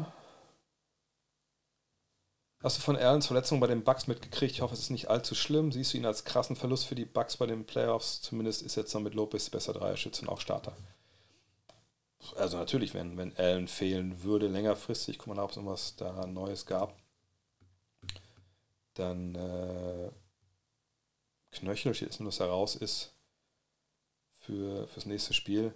Ähm, das ist ja schon eine, eine Schwächung, ne, weil er dieses Jahr einfach auch mehr aus dem Dribbling halt macht. Ähm, 39,9% Dreier, das wäre schon wichtig. Gleichzeitig glaube ich schon, dass er defensiv angreifbar ist die Bugs wären schon gut beraten, wenn alle, die auch mal den Ball auf den Boden setzen können und Play machen können, offensiv äh, dabei sind. Also das geht natürlich auch für Allen, ja. Könntest du vielleicht mal ein bisschen erklären, warum es bei der Draft zu Trades kommt, wie bei Kobe zu den Lakers? Und kann man nur frisch gedraftete Spieler traden oder kann man auch schon etablierte Spieler und Picks in den Top werfen? Na hm, klar, du kannst Trades machen, wie du möchtest, rund um die Draft. Also du kannst quasi Trades machen, sobald die reguläre Saison vorbei ist. Ähm, nur es gelten natürlich die gleichen Regeln. Es muss ja alles vom Salary Cap, also muss ja das gleiche Geld, muss ja rein und rausgeschickt werden. Äh, sonst passt das halt nicht. Ähm, Draft Picks, genau wie Rechte an Spielern, sind Neutrum, Neutren, Neutrum, also ein Draft Pick oder die Rechte an einem Spieler ist quasi Neutrum, weil er hat, er verdient ja kein Geld in dem Zeitpunkt. Also selbst wenn du an Nummer 1 gedraftet wirst und klar ist, du kriegst dann aber sich 7, 8 Millionen im ersten Jahr, nach der Rookie, Rookie Salary Scale, das Geld verdienst du noch nicht, weil du, du da steht hinter deinem Namen, weil du nicht unterschrieben hast den Vertrag. So. Und solange das nicht so ist, kannst du auch getradet werden, ne, Draftrecht für Draftrecht. Ähm, warum es solche Trades gibt, äh, Kobe oder äh, auch, ich meine, Dirks noch ein besseres Beispiel. Kobe wurde ja, äh, damals galten noch andere Regeln, ne, das CBA wurde ja gerade wieder neu verhandelt. Äh, damals ging das noch so, ähm, dass äh, im Endeffekt du äh, Vlade Divac für ihn traden konntest, äh, obwohl der Geld verdient hat und Kobi nicht. Ne? Bei Dirk war es ja so, aber oh, ich kann nochmal aufrufen, nochmal genau die Trades, vielleicht da kann man uns genau anschauen. Ähm, so, jetzt runterscrollen. Da gab es ja nur einen Trade in der Geschichte oder in der Karriere. Dann sind wir hier. Äh, genau, also Trade für Vlade. So. Das war eben, weil die Lakers hatten keinen Pick. Ähm, um ihn so früh zu ziehen. Ja, sie dachten, okay, wenn, wenn, wir ihn so nicht bekommen, dann zieht ihn danach eine Mannschaft, dann kriegen wir ihn nicht. Deswegen hat man diesen Trade gemacht. Äh, bei Dirk war es ein bisschen anders, wenn wir uns da angucken, was da passiert ist. Auch da gab es ja nicht so viele Deals. Äh, dann sehen wir hier, ne, der Deal, sollte ich mal die Frage wegmachen hier, ne? Äh, Pat Garrity zusammen mit ihm für Robert Trailer. Und Trailer wurde ja früher gedraftet, ich glaube an Nummer 5, oder? Wenn ich mich richtig erinnere. Gucken, ob ich recht habe. 6, naja, fast. Äh, aber auch da, ne, man wollte halt, ähm, hat, und da war es eigentlich, eigentlich ein bisschen schwerer zu verstehen, weil man hat ja den sechsten Pick, ähm, aber man wollte ihm auch Pat Garrity das, genau, dazu haben. Von da hat man das dann so gemacht. Äh, aber das sind einfach Trades, um halt Spieler zu holen, die man selber nicht traden kann. Oder halt in dem Fall, weil man halt noch was dazu haben möchte. Ähm, ja, so ist das zu erklären. Waren die, waren deiner Meinung nach die 2007er Cavs das schlechteste Team der letzten 20 Jahre in den Finals? Puh, äh, gucken wir uns mal die letzten 20 Jahre in den Finals an. ich glaube, gibt es da nicht sogar einige Kandidaten? So, warte mal, vielleicht sollte ich nicht hier gucken, vielleicht sollte ich lieber äh, die Playoffs mir anschauen. Ne? Äh, wartet mal, es gibt doch hier auch, ich doof, Seasons. Playoffs hier. So, dann haben wir, also, letzte 20 Jahre, da sind wir, das sind wir hier in den 2000ern, ne? Ähm, Suns, Heat, Golden State, würde ich überall sagen, dass da eigentlich ganz gute Leute waren. Äh, bla, bla, bla. 2011 Miami, ja, genau, Boston, Orlando war eigentlich besser als sein Ruf, ehrlich gesagt, damals mit, mit Howard und Türkulu und Jimmy Nelson und so. Die Cavs hier sind ja diese Finals, von denen wir sprechen. Die Pistons waren zumindest immer defensiv gut, wenn sie dabei waren. Ähm also mal 1, 2, 3, 4, 5, 6, 7, 8, 9, 10, 11, 12, 13, 14, 15, 16, 17, 18, 19, 20. Mmh, natürlich die Frage, was mit diesen New Jersey Nets ist hier, ne? Das war dann 4 zu 2. Ähm, aber das war natürlich eine Mannschaft, muss die mal angucken. Kate, Kenny Martin, Richard Jefferson. Mhm. Motambo mit 36. Gucken wir uns die nochmal an. LeBron, Larry Hughes. Ja, ich glaube schon, dass die Nets nochmal besser waren. Obwohl natürlich LeBron Boah, LeBron so viel besser damals als Kid. Ähm, ja, nee, ich würde mir schon festlegen, dass die hier das schlechteste Team waren. Ja, ja, da hast du recht. Ja, das kann man unterschreiben. Ich finde die Entwicklung von Tyrese Maxey in den vergangenen zwei Jahren sehr beeindruckend. Denkst du, er und Embiid können als die beiden besten Spieler der Sixers, falls Harden im Sommer gehen sollte, ausreichen, um Zukunft im Osten die Finals mitzuspielen? Hängt natürlich vom Supporting Cast ab. Die Frage ist ein bisschen, wenn, wir können uns ja mal die, die, die Zahlen angucken bei Philly, ähm, weil ich gehe mal davon aus, dass wenn Harden geht wieder als Free Agent, dann kriegt man da keine, keine Gegenleistung. Ähm, dann ist es so, dass man nächstes Jahr trotzdem noch, obwohl, wenn das hier abgezogen wird, dann liegt man ja, ups, dann liegt man ja nicht mehr äh, unterm Salary, liegt man nicht mehr, glaube ich, so weit. Ah, liegt man unterm Salary Cap, doch. Ähm, da kriegt aber dann im Endeffekt Maxi wieder sein Geld. Was mit Harris ist. Es hängt krass von dem Supporting Cast ab, denn äh, wenn er gehen sollte, dann hat Martinez ja noch Tobias Harris, äh, man hat noch PJ Tucker, die Anthony Melton, ne, der gesagt, ist ja Korkmaz, der eigentlich keine Rolle spielt dieses Jahr. Ähm ich glaube, man braucht schon einen guten Supporting Cast und den muss man erstmal finden. Also, äh, das ist jetzt für jeden das ist eigentlich ziemlich egal, dass du ihn dazu holst, weil die beiden da das regeln. Ähm, das liegt noch nicht mal jetzt an Maxi, dass ich da sage, das kann ich mir nicht vorstellen, sondern das liegt natürlich dann ähm, einfach daran, dass zwei Mann, die heutzutage einfach natürlich so, so ein Ding nicht gewinnen. Also da musst du auf jeden Fall, da muss Daryl Morey guten, äh, guten Job machen. Die, der Name von der Seite ist Spotrack, also S-P-O-T-R-A-C.com. Mhm. Mark Steinerfurt berichtet, dass Kyrie in Dallas bleiben will. Ja, dann muss ich dazu sagen, es gab ja gestern und heute diese Meldung, ja, Kyrie will den Free Agency Markt testen. No, geht er vielleicht? Ja, meine Fresse, was ist das denn? Also da wird schon wieder direkt dann äh, so, so, eine Nachricht genommen und komplett aufgeblasen. Ähm, natürlich, wenn man Kyrie fragt, Kyrie, bleibst du auf jeden Fall in Dallas? Da sagt er ja äh, natürlich nicht ja, weil dann kann natürlich Mark Cuban sagen, vielleicht brauche ich dir gar nicht den Maximaldeal zu geben. Vielleicht können wir ein bisschen weiter unten anfangen.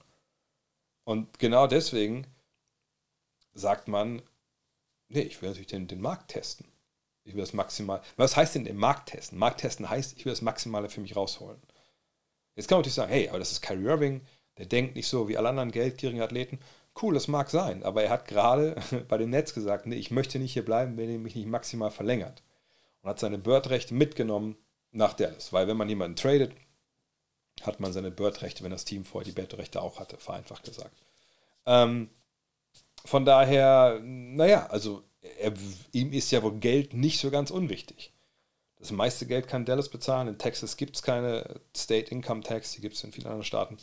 Gleichzeitig kann er natürlich würde ich an der Stelle auch sagen, ey, ja, ich gucke mir das alles an, lass auf mich zukommen.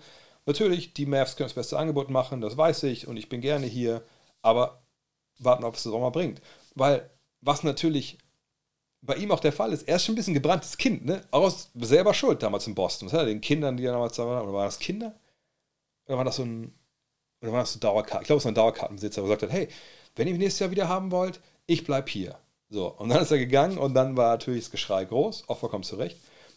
Aber selbst, wenn man das jetzt mal außen vor lässt, dass Leute da einfach angelogen hat, ähm, du kannst ja sagen, hey, ich möchte hier bleiben, äh, ich möchte den Max-Vertrag unterschreiben, ich möchte an Lukas Seite Meister werden. Das kannst du alles auch sagen. Aber ich würde das wirklich selber nicht sagen, ich bleibe auf jeden Fall hier. Weil wer weiß, was passiert. Vielleicht ist er super zufrieden mit Jason Kidd und sagt, Alter, der Mann, das ist ein Basketball-Genius, fand ihn als, als junger Mann schon total geil als Spieler. Alter, ich will für den spielen, für niemand anders. Und dann knallen sie den raus. So, auf einmal, wait, what? Da kommt ein neuer Coach und sagt, ey, bei uns hier, was ich, die holen Jim Boylan. Alle müssen verteidigen, sonst nochmal Liegestütz oder Linienpen, bla bla. Hast du noch Bock da zu sein? Weiß ich nicht. Ähm, ne, vielleicht geht es in eine ganz andere Richtung auf einmal, taktisch, und du hast keinen Bock darauf. Oder was ich, ne, der Besitzer wechselt. Keine Ahnung, können tausend Sachen passieren, wo du sagst, nee, ich möchte nicht mehr hier bleiben. Auch nicht für alles Geld der Welt. Ähm, von daher, was er da gesagt hat, war vollkommen richtig und okay. Und das muss man auch so machen. Wir als Journalisten und Fans dürfen nicht draus machen, was daraus gemacht wurde. Von daher, ähm, ich denke, dass er das Geld will von der, das ist der Maximum Vertrag. Aber ich habe schon tausendmal gesagt, wer weiß, was passiert, wenn er das Geld hat. Was ist dann ein halbes Jahr später? Wenn er denkt, oh, irgendwie läuft es auch nicht so gut. Wissen wir alle nicht. Der Track Record der letzten Jahre sagt aber, da könnten Probleme auf die, äh, auf die Mavs zukommen. Ich habe Travis Scott damals in Houston gesehen, der sollte Freiwürfe werfen und hat von fünf keinen getroffen, wurde, wurde ausgemacht, die Halle verlassen.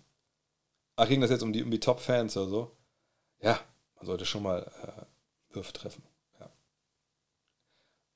Ihr kennt die Story wahrscheinlich. Ich habe schon was hier von NBA 2K bei dem Travis Scott-Konzert damals in, in Brooklyn. Äh, deswegen, also ich, ich finde die Schuhe geil von dem Typen, auch nicht alle, die er da macht. oh, sorry. mit, mit Jordan, aber ich bin seiner Musik nach wie vor nicht vertraut.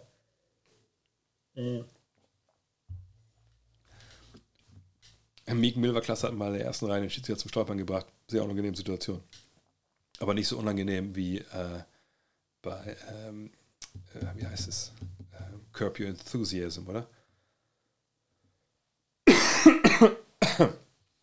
so. Gibt es einen Spieler, den du aus für andere nicht nachvollziehbaren Gründen nicht wirklich leiden kannst? Ich kann irgendwie mit Chris Paul nichts anfangen, keine Ahnung warum.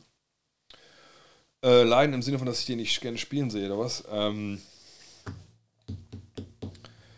nö, ehrlich gesagt wüsste ich jetzt nicht, wen ich da. Äh, also, das sage ich, kann den gar nicht sehen oder äh, ist ein Spinner. Nö, wüsste ich ehrlich gesagt nicht gerade. äh. Tipp, tipp, tipp, tipp. Gibt sehr große Unterschiede in der Spielweise in den Playoffs in den 90ern und dem Jetzt und Hier. Außer Außer dass das Dreier geballert wird ohne Ende. Das, ähm, also jetzt nur in den Playoffs würde ich ähm, nicht sagen, dass das eine großartige, also es jetzt da noch einen Unterschied gibt, großartig, sondern das, ich glaube, wir können das Gesamte nehmen. Kleine Dreier, die Revolution ist was anderes. Ähm, 90er gab es noch keine Handshaking-Regeln, es gab noch die alten Illegal Defend-Regeln. Ähm, von daher, das Spiel war längst nicht so flüssig. Es wurde viel 1 gegen 1 gespielt. Es war mit der hässlichste Basketball in der NBA-Geschichte, wenn man ehrlich ist. Ähm, es war viel physischer in vielerlei Hinsicht. Nicht bessere Defense, sondern einfach ja, brutalere Defense. Ich weiß, das man auch feiern.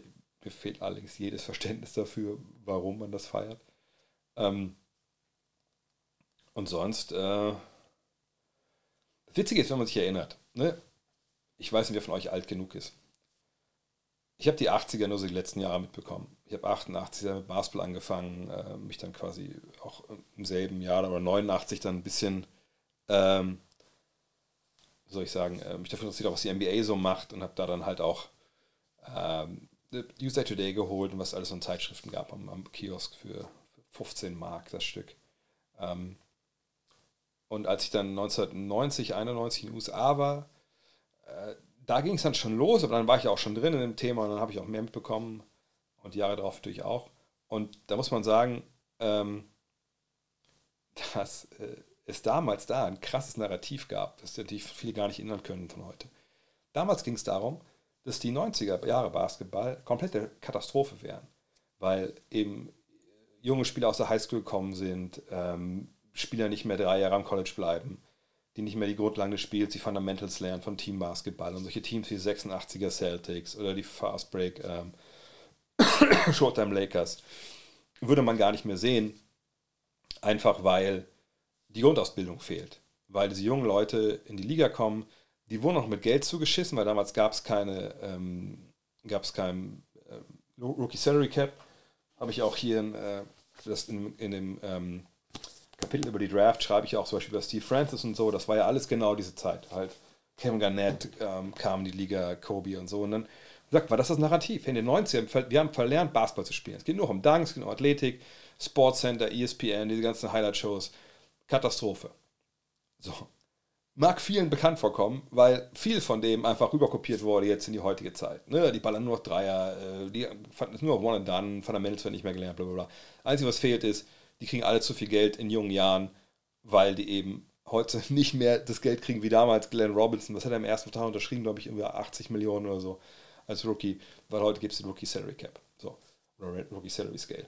Ähm, von daher, äh, ne, in den 90ern ging wohl für viele Amerikaner schon viel, viel verloren von diesem vier Pass, Pässe vor jedem Wurf, sondern da ging es schon hin, hey, wir haben einen überragenden Spieler, der andere kann den nicht halten, passen den Baller jetzt hin, entweder die doppeln, dann passen wir zum freien Mann oder wir gehen eins gegen eins.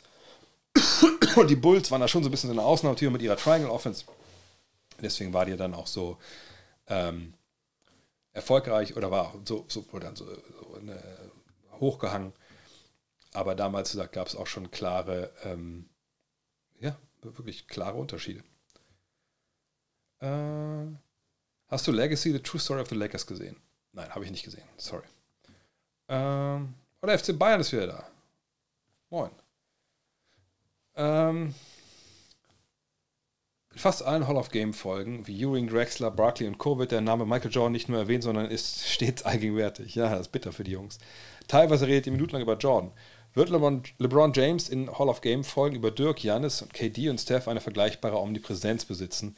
Die Frage stellt sich, da die Präsenz von Jordan in der Bewertung von Basketballkarrieren eine äußerst, eine äußerst starken Rolle spielt. Ich bin gespannt. Ich denke ehrlich gesagt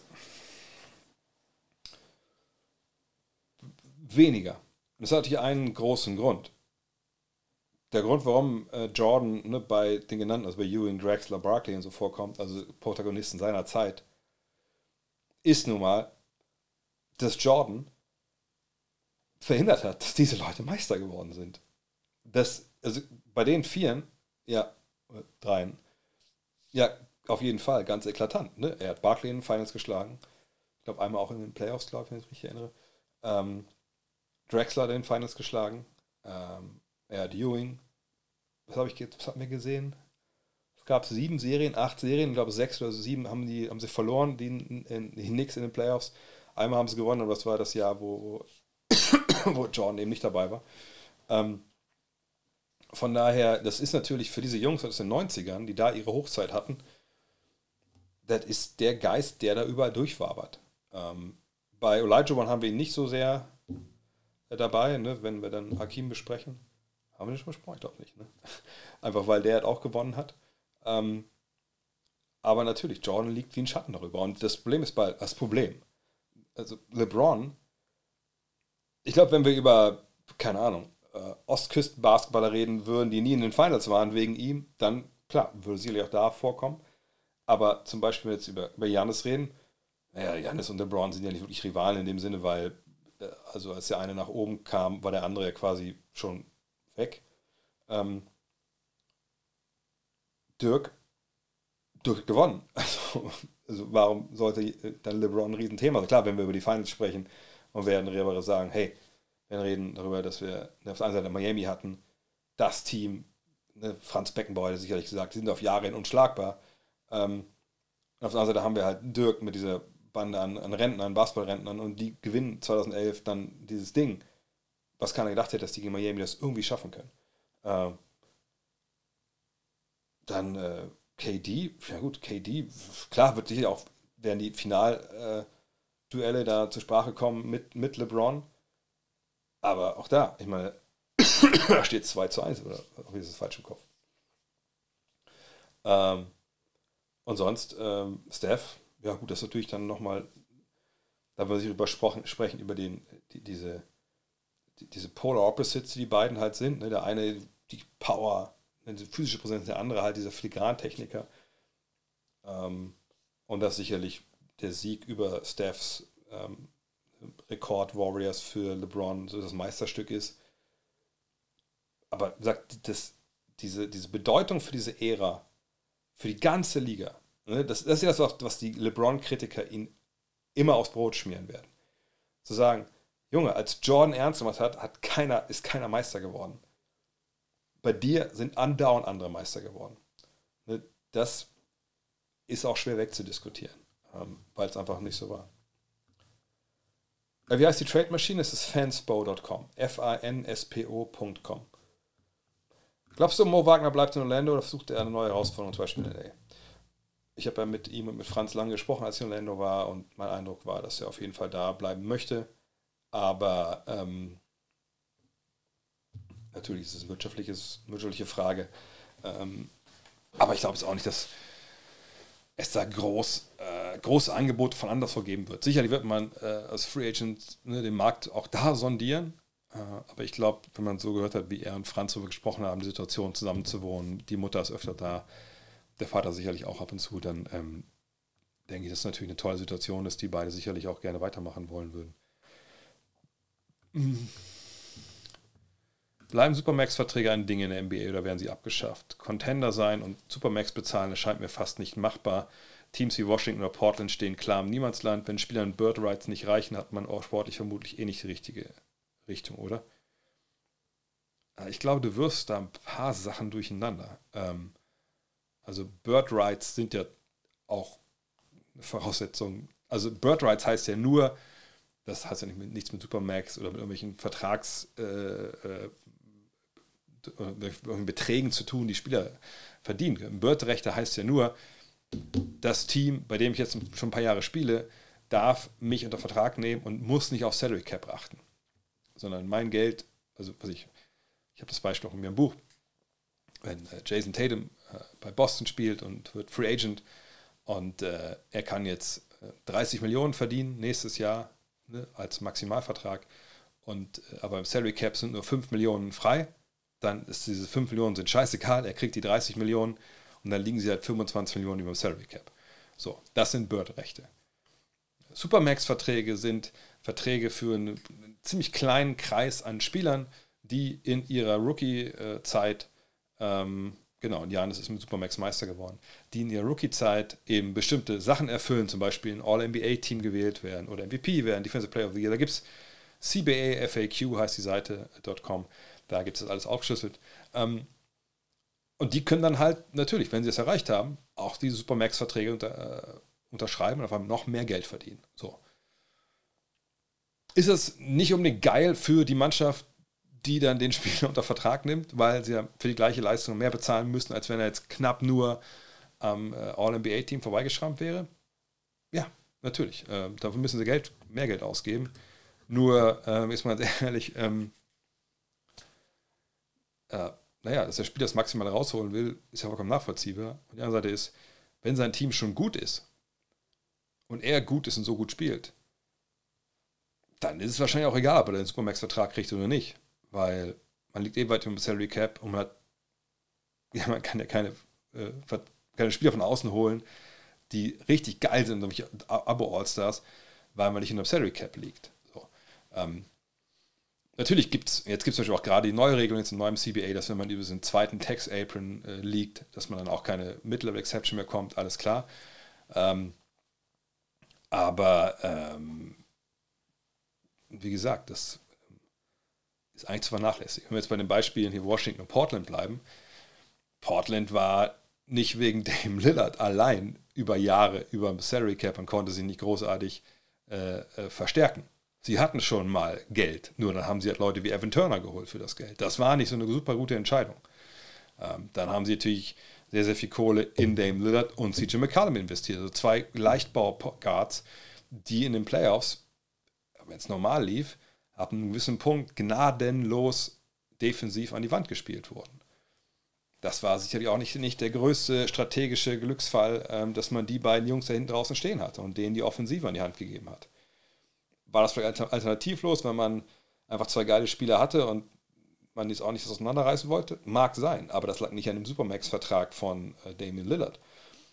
Washington, okay, mal, die haben es gerade entschieden, eben Bradley Beal dieses wahnsinnigen, diesen wahnsinnigen Batzen Geld dahin zu legen. Und Bradley Beal, muss man sagen, ist sportlich natürlich auch nochmal eine Stufe, eine halbe Stufe drunter unter Damian Lillard. Ähm, die werden jetzt auch Christoph Posingis wahrscheinlich einen riesen geben und auch Kyle Kusma. Kauft ihr das irgendwie die Conference Finals? Wahrscheinlich nicht. Aber das hat auch jetzt relativ wenig mit dem Supermax-Vertrag zu tun. Hätten sie jetzt Brady B gesagt, naja, pass auf, äh, wollen wir einfach nicht bezahlen, dann, ähm, was hätte er dann gemacht? Wäre weggegangen? Ich finde, manche, manchmal sind Vereine da auch so ein bisschen mit voraus, vorauseilendem Gehorsam unterwegs. Also wenn du gegen niemand anderen setzt, also wenn du sagst, hier, normale Max, sorry, mehr können wir einfach momentan nicht. Wir wollen irgendwie noch ein bisschen Flexibilität haben. Und der Spieler sagt nein, er kriegt ja trotzdem woanders nicht mehr Geld. Also, ne, das ist manchmal auch, glaube ich, Vereine knallen die, die Kohlen dann raus und, und denken nicht nach. Aber das ist ja nicht das Problem der Supermax-Verträge an sich. Von daher, die werden bleiben. Und ich finde auch richtig, dass die bleiben. Weil, wenn man ehrlich ist, also selbst bei Biel, auch wenn sich das blöd anhört, also selbst bei Biel und, und Lillard, Spieler, die diese Maximalverträge unterschreiben, sind in der Regel unterbezahlt. Bleiben wir mal bei Janis zum Beispiel ein Beispiel. Ey, Janis ist ja wohl, ich guck mal, wie viel Geld er wirklich verdient, dass ich Blödsinn erzähle, aber mir kann niemand erzählen, dass Janis Antetokounmpo mit allem, was er tut für diese Franchise, und er verdient jetzt 42 Millionen, 42,5, dann 46, sagen wir mal, und dann 49 und dann nochmal 52 nehmen wir mal den letzten, wenn er das letzte Jahr nimmt, das ist eine Spieleroption von 52 Millionen. Und dann ist er 33 oder 34. Mir kann keiner erzählen, dass er dieses Geld nicht wert ist. Dem Janis Antetokounmpo Basketball spielt für die Milwaukee Bucks. Dann verdient er den, ich weiß nicht, das Dreifache, Vierfache, Fünffache von der Kohle, aber er verdient das. Nimmst du den da weg, dann sind ja nicht nur Trikotverkäufe, die da nicht drin sind. Dann kommt, dann kriegst du von, wenn du nicht so einen Star hast, dann hast du weniger Fernsehgeld. Dann kriegst du weniger Werbung. Dann kommen die Leute nicht in die Halle. Bum, bum, bum, bum, bum, bum, bum. So, von daher, das sind die Jungs, die ziehen das Boot. Ne? Das sind die Jungs, die dir dafür sorgen, dass wenn du deine scheiß Klitsche verkaufst irgendwann, du da Milliarden für bekommst mittlerweile, wenn es ein NBA Franchise gibt. Ähm, von daher, das an Supermax-Verträgen äh, festzumachen, ist, ist ein bisschen zu leicht, finde ich. Ähm, besten fünf GMs aller Zeiten? Puh, gute Frage. Äh, bisschen schwierig zu bewerten. Ich meine, Jerry West ist wahrscheinlich der Beste. Den würde ich ganz vorne nennen. Nee, Quatsch, Red Auerbach würde ich ganz vorne nennen. Dann wahrscheinlich Jerry West. Ähm, dann wird es natürlich schon ein bisschen schwieriger. Ähm, wen, wen nimmt man da jetzt? Also so Dynastien. Ich meine, Jerry Krause würde wahrscheinlich schon sagen, gehört auch dazu irgendwie. Weil man dann sechs Titel gewonnen. Ähm, ich glaube, der Footy wollte es auch gerade schreiben. Da brauchen wir noch zwei, ne? Ähm, ich hätte jetzt fast ähm, Bob Myers gesagt, aber der hat nicht die ganzen, er hat glaube ich nicht Clay Thompson so gedraftet, ne? Von daher wahrscheinlich äh, eher nicht.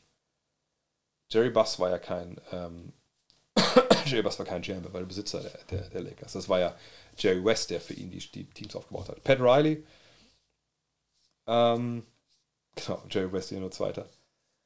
Ähm, RC Buford, Buford, ja, Buford, nein, Buford hat vier, das ist nicht schlecht, zusammen mit, mit aber das ist natürlich so, eine, so, ein, so ein Gemeinschaftsding mit, mit Popovic natürlich auch.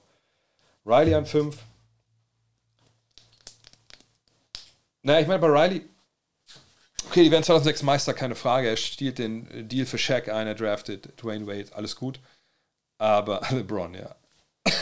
aber ähm, Sam Presti. Ähm, aber wenn LeBron, Wade und Bosch sich nicht absprechen und The Decision nicht gibt, ich weiß nicht, ob man ihn dann, in, in, in, ob man dann nicht relativ früh dazu kommt, sagt, Alter, die sind ja nur Mittelmaß da, äh, Miami, das ist so ein guter Typ, der Riley, aber irgendwie richtig geil läuft es ja nicht. Rob Pelinka nicht, Danny Ainge, eventuell Donny Ainge noch, Mitch Kupchak, Kobis fünf Title-Teams gebaut. Nee, das, also die ersten drei Title-Teams hat ja quasi nur Jerry West gebaut, der im Endeffekt Shaq und Kobe geholt hat. Der ganze Rest war dann, glaube ich, eher. Also ich will nicht sagen, dass es einfach ähm, äh, nicht einfach war, aber ähm, das, die Grundlage muss schon da sein. Ähm, meine Maus da. Äh, Welche Medien konsumierst du als Fan? Also Podcasts, YouTube-Videos und so weiter. Das ist immer der Punkt, wo ich so ein bisschen, äh, soll ich sagen, äh, wahrscheinlich immer als Leute überrasche. Ich gucke äh, und schaue eigentlich wenig bis, ich höre auch wenig bis gar nichts. Ähm, A ist nicht wirklich mehr viel Zeit. Also meine Zeit, meine Podcast-Zeit beschränkt sich eigentlich auf die Morgen dreiviertel Stunde äh, ungefähr mit dem Hund rauszugehen, manchmal auch mittags ähm, oder abends, je nachdem, äh, ob meine Frau in der Klinik ist oder nicht. Äh, gleich muss ich auch nochmal raus, danach, aber dann äh, natürlich eine relativ kurze Runde.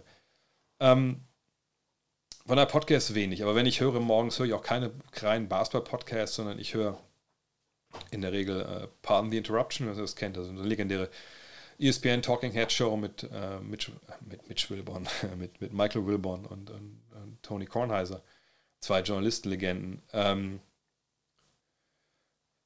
den aber generell über Sport. Ähm, da weiß ich, was mit Sport los ist und habe für den Bein gerne zu, weil die einfach gut und stringent ihre Sachen erklären. Auch gerne mal lauter erklären, aber eben nicht äh, Meinungsschauspieler sind, wie so viele andere. Ähm, YouTube-Videos, da gucke ich gar nicht zum Thema Basketball. Ähm, da ähm, ich weiß gar nicht, ja, so A, für die Zeit auch. Aber B, also der Hauptgrund, warum ich eigentlich relativ wenig in der Hinsicht konsumiere. Ich höre auch ganz, ganz wenig äh, Bill Simmons, wenn ich mal länger im Auto fahren muss, vielleicht. Äh, oder in der Bahn oder so und ich nichts zu arbeiten habe in der Bahn, dann mache ich das auch. Ähm, aber ich möchte einfach auch nicht, weil ich rede ja quasi über alle Themen. Also das ist ja nicht, dass ich sage, ich mache jetzt nur Taktik oder ich mache nur Draft, oder so, sondern ich bei sowas wie hier, ich meine, ich stelle mir zwei, drei Stunden Fragen und ich beantworte eigentlich alles, egal welchen Basketballbereich es jetzt gerade geht.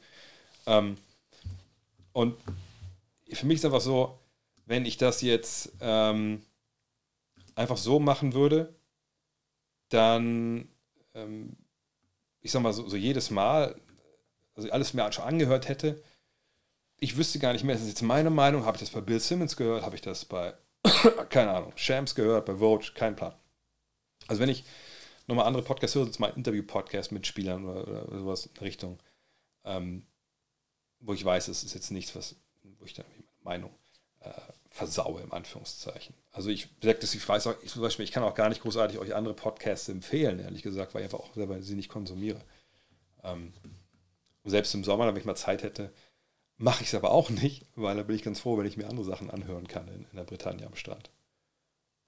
Mhm. Boah, jetzt sind wir gerade erst bei dem membanyama äh, dreier Äh, Sagt JJ Reddick, klar, wenn der natürlich gute Interviews macht, das macht natürlich dann Spaß, dazu zu hören. Ähm.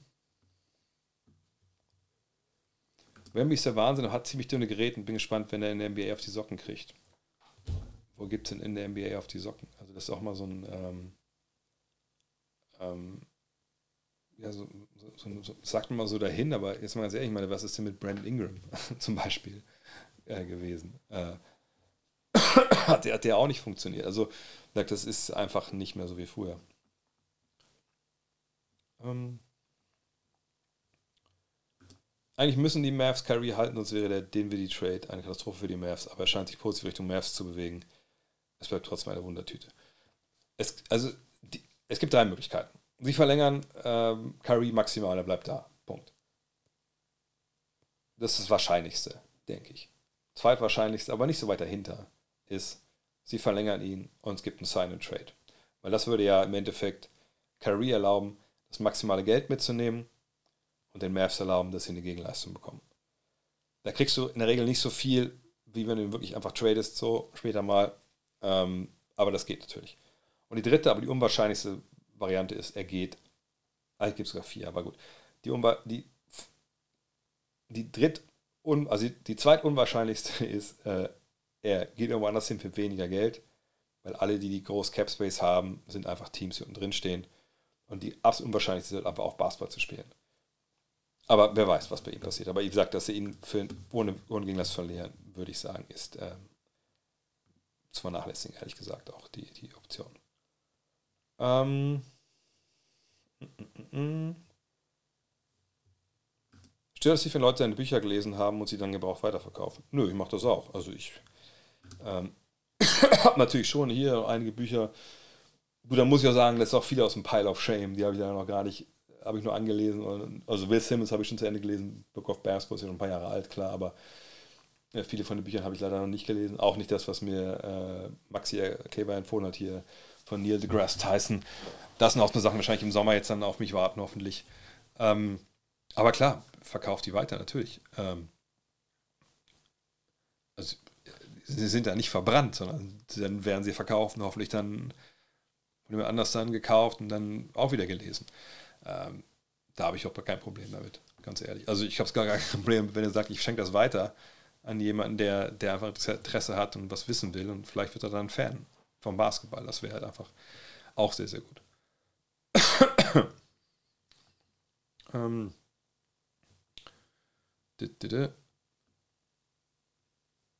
hab für ihn Werbung für einen Kinofilm gehört, äh, bekommen. Er, der große Wurf. Schon von gehört. Ja, ist, glaube ich, eine Geschichte vom, vom Jordan 1. Hab aber, ähm, ich weiß nicht, worum es geht. Ich weiß, Ben Affleck und mit Damon mitspielen. Mehr weiß ich nicht. Ob er gut ist oder schlecht, kein Plan. Da müsste, müsste ich mal bei, bei Rotten Tomatoes gucken. Wenn Portland den ersten Pick bekommt, könnten sie vielleicht zum Titelfavoriten aufsteigen, oder? wenn man Yama zieht und wenn man Yama das kann und das in NBA auch überträgt, was er jetzt kann, ja, die Frage ist halt nur wann. Das wird sicherlich ein, zwei, drei Jahre dauern. Inwiefern ne, sinkt dann auch äh, die Leistungskurve von, äh, von Lillard im Alter. Aber natürlich, das ist natürlich der Traum in Portland. Habe die Tage den Film Letzter Applaus für einen Basketballstar gesehen ist von 1992 und ist über Hank Gathers und Bo Kimball. Tragisch und schön zu sehen, dass Bo es zu den Clippers geschafft hat, aber Gathers Tod hat ihn doch sehr, zu sehr beeinflusst. Ja, äh, das ist eine der krassesten Stories. Hätten wir eigentlich auch mit reinnehmen können, natürlich in die Dark Issue. Aber wir hatten das, glaube ich, auch in der Five erst vom, also natürlich Five auch jetzt natürlich auch Dead, aber ähm, nee, das ist krass damals. L'Oreal Marymount ähm, und der Coach Westhead spielten unglaublich schnellen, krassen Basketball im College und dann Gathers und Kimball sind die Stars, aber Gathers stirbt dann Spoiler Alert, auf dem Feld mit einem Herz, Herzfehler. Äh, krasse Story auf jeden Fall, ja. Aber ein bisschen sperriger Titel, würde ich sagen, auf Deutsch. Mhm. mhm.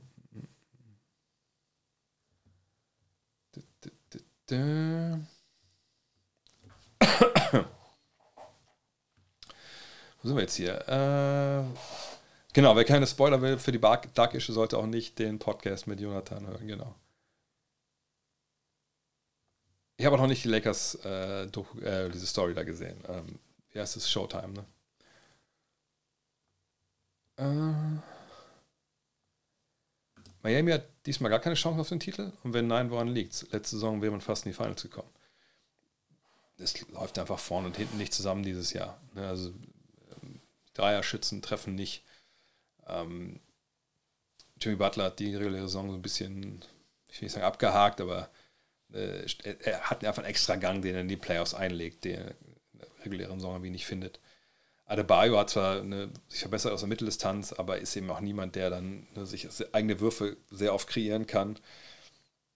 Und jemand wie Kyle Lowry, naja, das ist halt auch schon weit weg von dem, was man eigentlich dachte, was man bekommt. Ähm, von daher, ich sehe es nicht, dass sie da ähm, großartig, äh, großartig Erfolg haben werden.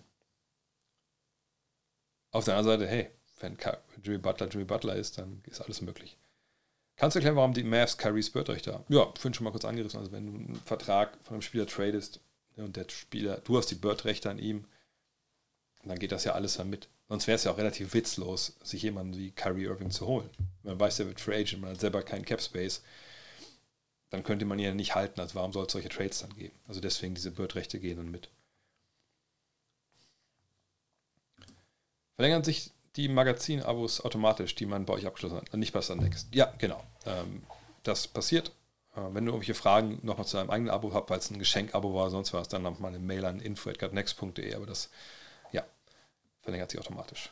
Gott sei Dank, weil dieses Drama von diesem Jahr, wo ich das 5000 Mal zu aufgerufen habe, dass Leute von Sudnext ein neues Abo brauchen. Das möchte ich nicht nochmal haben.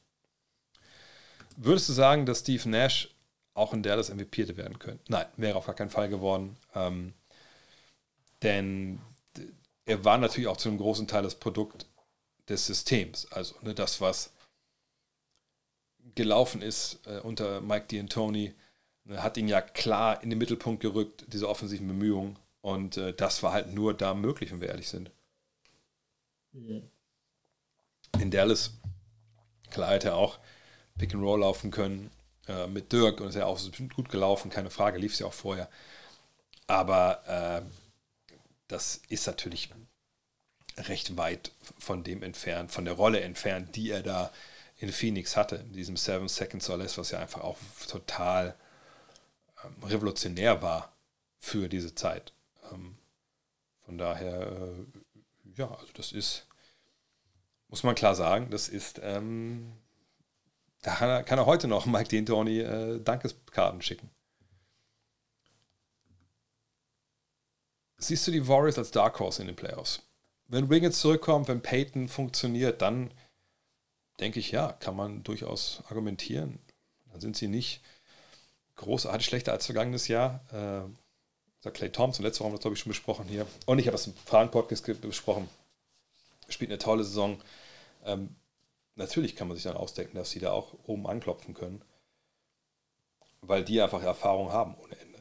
Also selbst jetzt ein Gary Payton, der hat ja letztes Jahr auch dann, äh, war auch lange verletzt in den Playoffs und dann war er halt dann da irgendwann. Ja, natürlich. Die Frage ist halt, wie schnell kriegen sie das alles zusammengesetzt nach den ganzen Ausfällen. oh Mann, langsam fällt auch wieder der Hammer. Gary Payton sagt, dass John Stockton schwerer zu spielen war als Jordan. Was hältst du von der Aussage? ist ein bisschen die Frage, was er jetzt genau damit meint. Also, ne, er meint, er hatte mehr Angst vor dem Scorer John Stockton oder vor dem Vorbereiter John Stockton als vor dem Scorer äh, Michael Jordan. Ich glaube, das meint er nicht. Ähm, was er wahrscheinlich meint, ist, dass es ein bisschen schwerer war, sich ähm, auf Stockton einzustellen, eben weil er diese, diese Double Threat war mit Passing und auch mal selber scoren. Äh, ansonsten könnte ich mir nicht vorstellen, wie er zu der Aussage kommt, ehrlich gesagt. Ähm, aber ich kenne den Kontext auch nicht, in dem er das gesagt hat. Ähm, wie schätzt du Windhorsts Aussage ein über Jalen Browns Interesse, nicht in Boston zu verlängern, wenn er nicht All-NBA bekommt? Und damit ist Supermax-Vertrag. Nimmt er sich die Chance, mit Tatum und den Celtics das beste Team der nächsten Jahre zu sein und nur für ein eigenes Team? Ähm, ich weiß jetzt nicht, wie die Aussage getroffen wurde. Ich habe den Wortlaut auch nicht im Kopf. Ähm, auch bei ihm gilt natürlich, ich rufe es mal nebenbei auf, du kannst, du musst ja als Free Agent nicht da verlängern, wo du spielst. Vor allem nicht, ähm, wenn du denkst, dass, ähm, keine Ahnung, die dir ein bisschen weniger Geld geben wollen, als, als du eigentlich äh, vielleicht auch verdienst. Nur, äh, ich zeige es jetzt gefühlt ja jede Woche, aber es ist ja okay. Das sind ja auch wichtige, mal, überziehen, wichtige Zahlen. So, das ist nochmal, ne? Die Team Salary Caps zum kommenden Jahr, ähm, oder im kommenden Jahr. Das ist der Cap Space, Projected Practical Cap Space, darum geht es aber eigentlich. So. Ups, sorry, so. So, jetzt sucht euch mal. Ihr seid alle jetzt Jalen Brown. So. Jeder von euch. Jeder von euch kann, vielleicht kriegen wir es auch mal hin, dass jeder einfach mal, der jetzt guckt von 100, von 100 was ich, 40 Leuten, einfach mal rein kommentiert. Wenn ihr Jalen Brown fährt, zu welchem Team würdet ihr gehen wollen von den Teams, die Cap Space haben, maximal Cap Space? Also sagen wir, es ist Team 1 bis 8. Die Lakers sind eigentlich schon raus, weil äh, da wird der Cap Space nicht so hoch sein. Ähm, also Houston, Orlando, San Antonio, Utah, Detroit, Oklahoma City, Charlotte, Indiana. Wenn ihr Jalen Brown wäret, welchen dieser Teams würdet ihr vorziehen, den Celtics, die euch trotzdem, auch wenn es keinen Supermax gibt, mehr Geld geben können als alle anderen? Und Orlando kann eventuell mehr Geld geben, weil die auch keine State Income Tax haben. Mhm.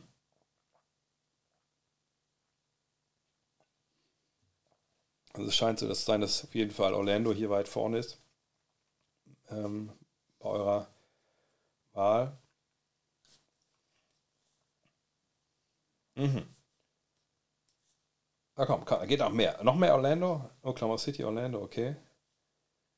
Ähm, noch jemand, der schreiben möchte? Ehrlich gesagt kann ich mir nicht vorstellen, dass er sich für irgendeinen von denen entscheidet, wenn die ein Angebot hätten überhaupt für ihn. Ähm, weil, ich weiß, viele haben es Orlando geschrieben. Alba Berlin hat, glaube ich, nicht genug Cap Space, wenn ich ehrlich bin. ähm,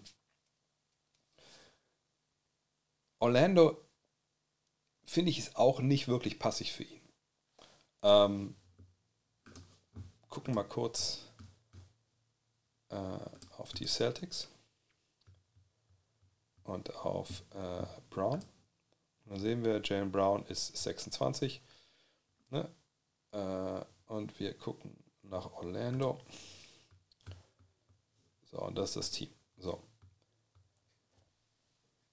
Wenn wir uns sagen, wo, wo würde sich jetzt aufstellen, dann würden wir ja wahrscheinlich Wagner aus sich zwei, drei, je nachdem, es kann sich mit Brown ja äh, absprechen lassen, Banquero und dann der Rest läuft, wie er läuft dass sie jetzt fünf, sechs Jahre jünger sind, ist eigentlich schon, ist nicht ganz so, äh, äh, soll ich sagen, das ist jetzt nicht ganz so wild, ne? weil er ist jetzt auch nicht, wie gesagt, mega alt. Aber äh, es ist halt schon so, dass ich sagen würde, das sind zwei Youngster, die noch auf dem Weg sind, sich zu finden, äh, sportlich. Ne? Bei Franz wissen wir das ja, äh, bei Banquero, auch wenn er 20 auflegt, 20, 7 und 4, ist es auch so.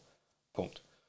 Heißt, die werden sicherlich noch ein bisschen mehr werfen, vielleicht in den nächsten ein, zwei Jahren, oder vor allem, ne, das werden, die wollen auch nicht ihre Rollen spielen. Ne? Das, das sind eigentlich ne, 1a, 1b. Wenn jetzt Brown dazukommt, ist erstmal die Nummer 1, würde ich schon sagen, aber damit würde ich schon sagen, dass du die Entwicklung von Bankero und Wagner hemmst. Gleichzeitig ist es so, dass du mit so einer Truppe wahrscheinlich auch erstmal jetzt keine Ambition anmelden kannst, Meister zu werden. Auch mit so einem geilen Trio, mit den geilen Rollenspielen, die du dann hast. Ähm, dann musst du natürlich Bankero und Wagner bei Zeiten auch verlängern. Ähm, dann hast du für die drei Spieler eine Menge Geld äh, äh, reingepackt und die sind alle sich relativ ähnlich. Du hast keinen Letian Ringbeschützer, du hast keinen richtig geilen Point Guard. Ob du die dann bekommst, gut kann man sagen, Bol Bol wird das sicherlich. Ähm, ne? Alles gut aber auch wenn er gerade steht, das sind türsprengende Youngster. Aber wann erwarten wir den Bankero und Wagner zum Beispiel an einem Punkt, wo man sagen kann, ja, die können jetzt zwei drittbeste Spieler eines Meisterschaftsteams sein? Lassen wir konservativ sein, sagen wir mal zwei, drei Jahre mindestens.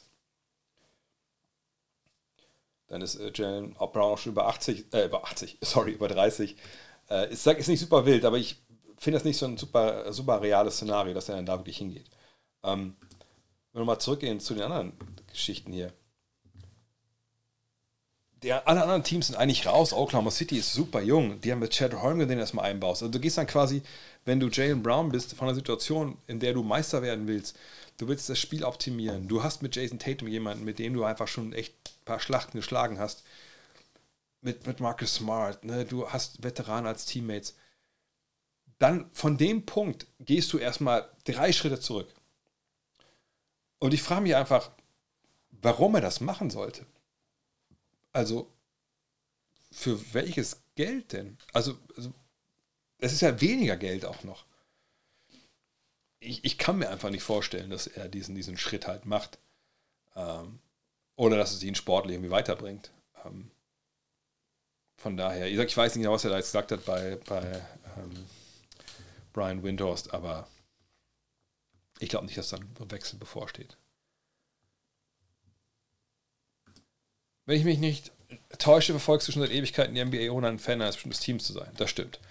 Du hast auch keins, hat das berufliche Gründe gehabt, um neutral zu sein, oder gab es mal ein Team, das zusammen mehr als andauert? Ja, habe ich schon mal auch ein paar Mal erzählt. Also klar, Golden State, ähm, hier wegen, wegen dem Kollegen hier, ähm, das war ja mein Idol, sage ich mal, äh, als junger Spieler. Danke an Kiki und Ivan, dass ihr mir die Karte geschickt habt. Äh, ich habe noch eine andere Karte bekommen, wo habe ich die denn? Oh, da weiß ich aber nicht mehr, wer mir die geschickt hat. Äh, hängt da hinten, was wir sehen können, wahrscheinlich nicht. Ähm, auch unterschrieben, von daher habe ich gesagt, zwei davon, äh, natürlich sehr geil. Ähm, ja, aber die Golden State Warriors waren das in den 90ern. Als ich drüben war, Run Team C, äh, da habe ich mich rein verguckt. Dann hat man natürlich, als Dirk gespielt hat, mit, den, mit, mit der das ein bisschen gehalten. Ähm, aber äh, nee, sonst heutzutage ehrlich gesagt nicht. Aber es hat auch viel mit dem Alter zu tun. Also das einzige Team, wo ich mein Herz für schlägt, ist der VfL Wolfsburg. Ich gehe gerne zum Fußball, gucke mir das an. Aber ähm, ansonsten, ehrlich gesagt, ist da kein Verein, der mich kickt soweit. Ganz früher war ich bei SG Braunschweig, auch dann die Dauerkarte, dann mit meinem Kumpel Bernd damals zusammen. Ähm, als ich aus wieder kam aus USA, waren wir öfter dann da. Ähm, aber auch dann habe ich ja selber einfach auch zweite Liga ein paar Jahre gespielt, Regionalliga, war mir ja selber auch immer dann in der Halle. Von daher habe ich auch in der, in der BBL irgendwie niemanden, mit dem ich es großartig halte. Äh, Gilbert Arenas sagt, dass die Defensive nicht besser war früher, sondern die Spieler nicht so geskillt waren. Es kam kein Durant und so weiter. Was ist deine Meinung? Ähm, Na, äh, natürlich recht. Mal, früher waren die Spieler, wenn wir jetzt mal die Liga insgesamt sehen, nicht so geskillt wie heute, das stimmt. Ähm also, wenn das jetzt das global meint, das habe ich auch schon ein paar Mal gesagt, alle regen sich mal, oh, es fallen so viele Punkte, äh, keiner verteidigt mehr ja, ja, das ist dann, wenn man das so sieht und so argumentiert, hat man sich schon sehr, sehr tief rasiert mit Occam's Razor. Ähm, natürlich der Grund, warum heute so viel gescored wird, ist eine Skill-Explosion in der Liga. Ja, ähm, gibt ja auch ehemalige Kommentatoren, die dann sagen, das ist alles nur ein Zirkus und ähm, die verteidigen nicht mehr in der NBA. Da muss man sagen, ja, dann vielleicht mal ab und zu mal wieder mal ein Spiel angucken, mal ein bisschen auch was lesen, mal einen Podcast hören, dann versteht man vielleicht auch, warum das so ist. Ähm, aber ähm, ja, ich bin schon mal Gilbert Arenas. Defensive ist heutzutage ausgeklügelter und was neben dem Skill, der Skill Explosion zukommt, ist halt, dass der, müsst ihr es mal vorstellen, also A, die Spieler werden offensiv immer besser, weil wir keine ähm, Defensivspezialisten mehr haben, die sonst nichts können wie früher halt in der Regel die Power Forwards oder so äh, ähm, oder die Center. Und hinzu kommt, dass man sagt, naja, also wenn der zum Korb dribbeln will, also die Hand darfst nicht mehr in die Hüfte packen. Ach so, und wenn der Absatz des Balles über den Block läuft und du hast den früher so ein bisschen bumpen können oder so, das geht natürlich auch nicht mehr. Ähm, ne, von daher, also das nehmen wir dir alles weg. Und wenn jetzt, keine Ahnung, wenn das jetzt so, Ahnung, so eine Tarifverhandlung wäre, von wegen äh, nicht jetzt hier Spielergewerkschaft und, und Liga, sondern äh, Offense und Defense. Dass die Defense quasi bei der Offense angestellt würde man sagen, ja, sorry, ich kann doch gar nichts mehr gegen die Offensive machen. Was soll ich denn noch machen? Du darfst Zone spielen. Ach so, ja, okay, dann, äh, dann stellen wir einfach äh, Brook Lopez einfach an den eigenen Korb und spielen 2-3-Zone. Ach so, nee, so, das natürlich nicht. Das wäre ja für uns als Offensive richtig blödsinnig. Du darfst nur 2,9 Sekunden in der Zone stehen, wenn du niemanden verteidigst. Ja, wie? Also heißt, ich muss immer dann so raus aus der Zone und dann kann ich wieder rein. Ja, aber immer nur 2,9 Sekunden. Ja, aber wenn einer aufpostet und ich will irgendwie helfen von der Weak Side und er sieht, ich stehe schon 2,9 Sekunden in der Zone, dann weiß er, ich muss raus. Wenn er dann zum Korb geht, habe ich gar keine Chance, um zu helfen. Ja, so wollen wir das, wollen wir das spielen. So, wie soll man dann erwarten, dass die Defensive ungefähr so funktioniert, wie, äh, wie das in den 90ern war? wo eben auch brutal noch draufgeknüppelt wurde.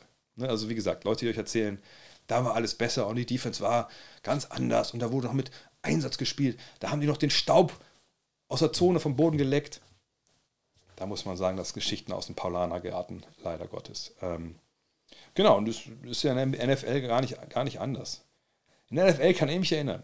In der NFL, die NFL hat, alle feiern München, ne, vergangenes Jahr, auch vollkommen richtig geiles Event. Aber ich war in Berlin, äh, irgendwann den ah, Anfang der 90er muss es gewesen sein, beim American Bowl. Ne, da hat dann, glaube ich, San Francisco gespielt gegen Minnesota oder sowas. Nee, Quatsch, das war ein anderes Jahr. Ich war in Minnesota, glaube ich, gegen, gegen die Bills da oder so. Olympiastadion. Und ähm, das war halt der Hammer. Da, da kommst du hin. Auf dem Videowürfel damals haben die, oder auf der, auf der Anzeige, da konnten sie auch schon Videos abspielen, da liefen dann Videos so Hardest Hits und so, wo du heute denkst, Alter, um Gottes Willen, die Menschen sterben da auf dem, auf dem Rasen. Das lief da. Da liefen Bilder, wie der Quarterback den Snap macht und macht dann wie einen Hardcount und der Lineman springt rüber und wämst den halt komplett um. Alle am Lachen und so. Ne? Das sind einfach andere Zeiten. Heute ist alles verboten vollkommen richtigerweise auch, Quarterback wird geschützt ohne Ende, alles vollkommen richtig.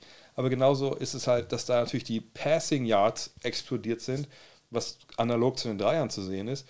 Früher hieß es, du kannst ohne guten Running Back nicht, nicht Meister werden. Heute, naja, heute geht es ohne Passing Game halt nicht mehr. also das sind halt so Sachen, ne, das, das wird halt viel verklärt und viel Blödsinn erzählt, leider. Äh, ich könnte über die Taktik Timeout, könnte ich über gut oder schlecht Defense sprechen, wenn ich mir Szenen raussuchen hätte können, aber ich sag, da Instead kaputt ist und Huddle, vielen Dank dafür, dass ihr keine Mails beantwortet. Ich würde gerne mein Geld zurückhaben. Ähm, einem nicht helfen. Also wenn ihr, da kann ich leider nicht machen, wenn ihr Ideen habt irgendwie für äh, Tissot Taktik Hammerout, irgendein Video, was ich mir angucken kann auf, auf YouTube, was ich äh, anschauen soll, analysieren soll, sagt bitte gerne Bescheid.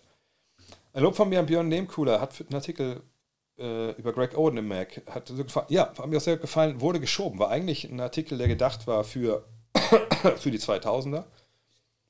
Dann hat man da zu viel, das wurde zu lang. Da habe ich gesagt, komm, das passt auch super in die Dark Issue, haben wir es mal geschoben. Mhm. Wie passt der denn auch besser rein, fand ich. Mhm. Wie berechtigt sind die Spieler in der NBA? Äh, wie berechtigt? Äh, schauen wir mal Ben Simmons an. Ein 6 Fuß 10 Inches Superathlet, der jetzt halt den Korb weniger trifft und nun wird schon das Rausfliegen thematisiert. Wie finden diese Entscheidungen statt, dass ein Spieler jetzt spielt oder eben nicht? Hört sich nach einer trivialen Frage an, aber ich bin mir sicher, dass man sich nicht nur einen Vertrag mit einer Shooting Percentage holt. Äh, ich weiß nicht, ob ich die Frage wirklich verstehe. Also es geht darum, ob ein Spieler spielt oder nicht. Also ist das die Frage, die dahinter steckt. Naja, also Frage jetzt bei Ben Simmons ist relativ leicht erklärt. Der Mann hat äh, Rückenprobleme, die wieder auf sie aufmerksam gemacht haben, als er seine, seine Knieverletzung mit Krafttraining in den Griff kriegen wollte. Jetzt ist die Rede von Nervenschädigung äh, da am Rücken. Naja, und dass man damit kein Basketball spielt, das ist natürlich nachvollziehbar. Ähm, von daher ähm, wüsste ich jetzt ehrlich gesagt nicht, wie ich die Frage beantworten soll. Ähm, was man natürlich sagen kann, ist, ob ein Spieler jetzt spielt oder nicht, ähm, hängt natürlich auch vom, vom Trainer ab. Ne? Also wenn jetzt jemand gar nicht ins Konzept passt, ähm, dann äh, kann man ja auch auf die Bank setzen. Sie Russell Westbrook in LA bei den Lakers. Ähm, egal wie viel Geld er verdient. Ben Simmons hat sich auch selber auf die Bank gesetzt im Jahr davor, weil er einfach psychisch nicht in der Lage war, Basketball zu spielen. Also da gibt es verschiedenste Gründe. Ich, ich weiß eigentlich nicht, wo die Frage genau hin will. Aber vielleicht habe ich es auch falsch verstanden. Stell sie gerne nochmal. Ähm, Mm, mm, mm, äh. So. Frag mal Cam Reddish in New York. Ja, Cam Reddish, ich fand das mal, ich, fand, ich habe doch, weiß nicht, ob ihr mir auf Instagram folgt, also instagram.com slash drehvogt, äh, hatte ich ja aus dem Metal Square Garden auch dieses Foto gepostet, wie dann Leon Rose da sitzt, so in der ersten Reihe beim Schulround also nicht Shooter sondern Einwerfen, sag ich mal, vor dem Spiel. Und dann sitzt halt Cam Reddish daneben und das ist ja der Mann, der auch quasi verantwortlich ist, der ihn geholt hat und der spielt nicht und so. Ähm, ist äh, schon komisch. Äh, ich bin jetzt möchte ich bei ganzen Orlando antworten. Äh, was haben wir? Das ist der Nachteil, wenn man aufruft, dass ihr alle was postet. Die macht das auch und dann kommt man. ah, wir sind schon am Ende, sehe ich gerade hier. Oh. Also haut gerne noch Sachen rein, während ich jetzt die Frage von Tode beantworte. Meinst du, die Abschaffung der Zonenregelung würde etwas verbessern? Im europäischen Basketball funktioniert das doch auch gut, oder? Äh, nö, es würde eher noch Sachen verschlechtern. Wenn wir zurückgehen würden zu alten Illegal Defense Regeln, dass du halt gar nicht in der Zone rumstehen darfst, ohne dass du jemand verteidigst, also nicht mehr 2.9, dann muss man sagen, dann, dann können wir den Laden auch dicht machen. Äh, weil dann ist es ein Korblicker Kreisel. Also, dadurch, dass man unterm Korb noch jemanden stehen lassen haben kann, der halt äh, wirklich den Korb zustellt und zumindest den Eindruck hinterlässt, ey, ich bin hier. Und wenn jemand auch die Zone schneidet, auch wenn es nicht sein Mann ist, und er taggt, also er berührt den kurz, darf er wieder 2,9 Sekunden stehen, ohne rauszugehen. Ähm, das ist schon wichtig, dass das bleibt. Und die zone defense ist im Endeffekt, dass das erlaubt ist, eine der wenigen Waffen, die überhaupt die Defense noch hat, wenn wir ganz, ganz ehrlich sind. Ähm, denn man sieht es immer wieder, wenn Teams Zone reinschmeißen und der Gegner ist darauf nicht vorbereitet, dann kann das einfach den Rhythmus wahnsinnig stören. Ähm, Gibt allerdings auch nicht ganz viele gute Zonen in der Defense, von daher, ähm, ich glaube, da kann man noch mehr vielleicht machen. Aber äh, nee, das würde nichts bringen, das zu verbieten, ehrlich gesagt. Es wäre eher kontraproduktiv, wenn es darum geht, Defense besser zu machen. Äh ich finde, jede Dekade hat seine Berechtigung. Ich diskutiere öfters mit meinem Junior, 19 Jahre, ich 52. Ja, na klar, das ist ja das Schöne, ne? dass wir in diesen Dekaden, also sagen wir mal, wenn wir mal in den 60er anfangen, so als wirklich, das also auch nicht moderner Basketball, aber das ist nicht dann die ganz graue Vorzeit. Und da war, das war crazy. Schnelles Spiel, Geschwindigkeit, kleine Liga, eine dominante Celtics. Das ist krass. Also Basketball, äh, also ganz anderen Art. So. Dann die 70er, mit dem Einf oder dem Influx irgendwann der, der ABA, die dieses, dann doch so ein bisschen verkrustete NBA-Spiel, wo es dann wirklich nur vier Pässe, vorher wirft keiner und äh, das ein bisschen aufbrechen. Ähm, wo man auch sagen muss, dass Basketball, also das war wirklich mit das, eigentlich ehrlich das Coolste fast an der Recherche für, für, für Love This Game. So den Anfang, als die Basketballer noch Cager heißen, ich zeige das Bild dazu, also wo sie wirklich in so, in so, kann, ich weiß nicht, ob man das sehen kann, das Netz da, wo sie in so, ähm, ja, stellenweise in Heizungskellern spielen und äh, dann äh, das quasi am Rand ähm, so, so Maschendraht gezogen, wird, damit der Ball nicht ins Ausgeht und dann Leute quasi in glühend heiße Heizungsrohre gecheckt werden. Das ist halt mega brutal auch stellenweise ist, Basketball zu Beginn. Und am College eigentlich dieser, das ist wie heute quasi als Basketball so schätzen wissen, da eigentlich beginnt und diese Cages sind eigentlich eher verschrien und man will die gar nicht irgendwie ähm, sehen, auch wenn es relativ früh erste Profi- äh, ja, äh, Vereine gibt und auch kleinere Profiligen gibt, aber ne, das, der Basketball entsteht eigentlich an den Colleges so als ne, dieses zerebrale Spiel, sag ich mal, was wir dann später kennenlernen. Äh, dass das in den 70ern aber ja, ne, dieses Zerebral, was dann auch angekommen ist in der NBA, wieder ein bisschen aufgelöst wird mit ein bisschen dem, dem Individuellen und dem, dem Style. Natürlich die afroamerikanische Kultur hat dann auch viel mit zu tun. Aber immer gerade auch die ABA, die zeigt, dass es auch anders gehen kann. Und dann kommen die 80er, wo wir einen tollen Mix haben, eben von diesen individuellen Spielern und Könnern natürlich anget angetrieben und die Liga wird gezogen von Magic Johnson und Larry Bird. Ähm, einfach zwei unfassbare Talente, einfach auch natürlich zur gleichen Zeit dann am College schon sich duelliert haben, dann in die Liga kommen. Dann kommen die 90er, wo es ein bisschen schwierig wird, aber dann haben wir zumindest Jordan. Dann die frühen 2000er, wo alle sagen, uh, da ist, ist aber Jordan weg, was machen wir jetzt eigentlich? Oh, wer ist denn der nächste Jordan? Naja, und dann wird ein bisschen vergessen, dass Kobe ja äh, eigentlich schon da ist und so. Oder Kobe braucht noch eine gewisse Zeit, bis er dann wirklich gut ist. Oder bis, bis er gewinnt, genau, mit Shaq zusammen auch. Äh, dann kommen die 2000er, die auch so ein bisschen schwierig sind, so vom, vom Basketballerischen her, wenn ihr euch mal die, die, also damals auch die Ergebnisse anguckt. Dann die 2010er, wo es so langsam losgeht mit den werfenden Big Men. Und jetzt haben wir diesen, diesen riesigen Sprung in wenig, kurzer Zeit auf ein Niveau, was wir eigentlich so noch nie hatten. Also klar, jede jede Karte hat seine Berechtigung, gar keine Frage. Ich wehre mich halt nur dagegen, dass gerade die 90er so überhöht werden.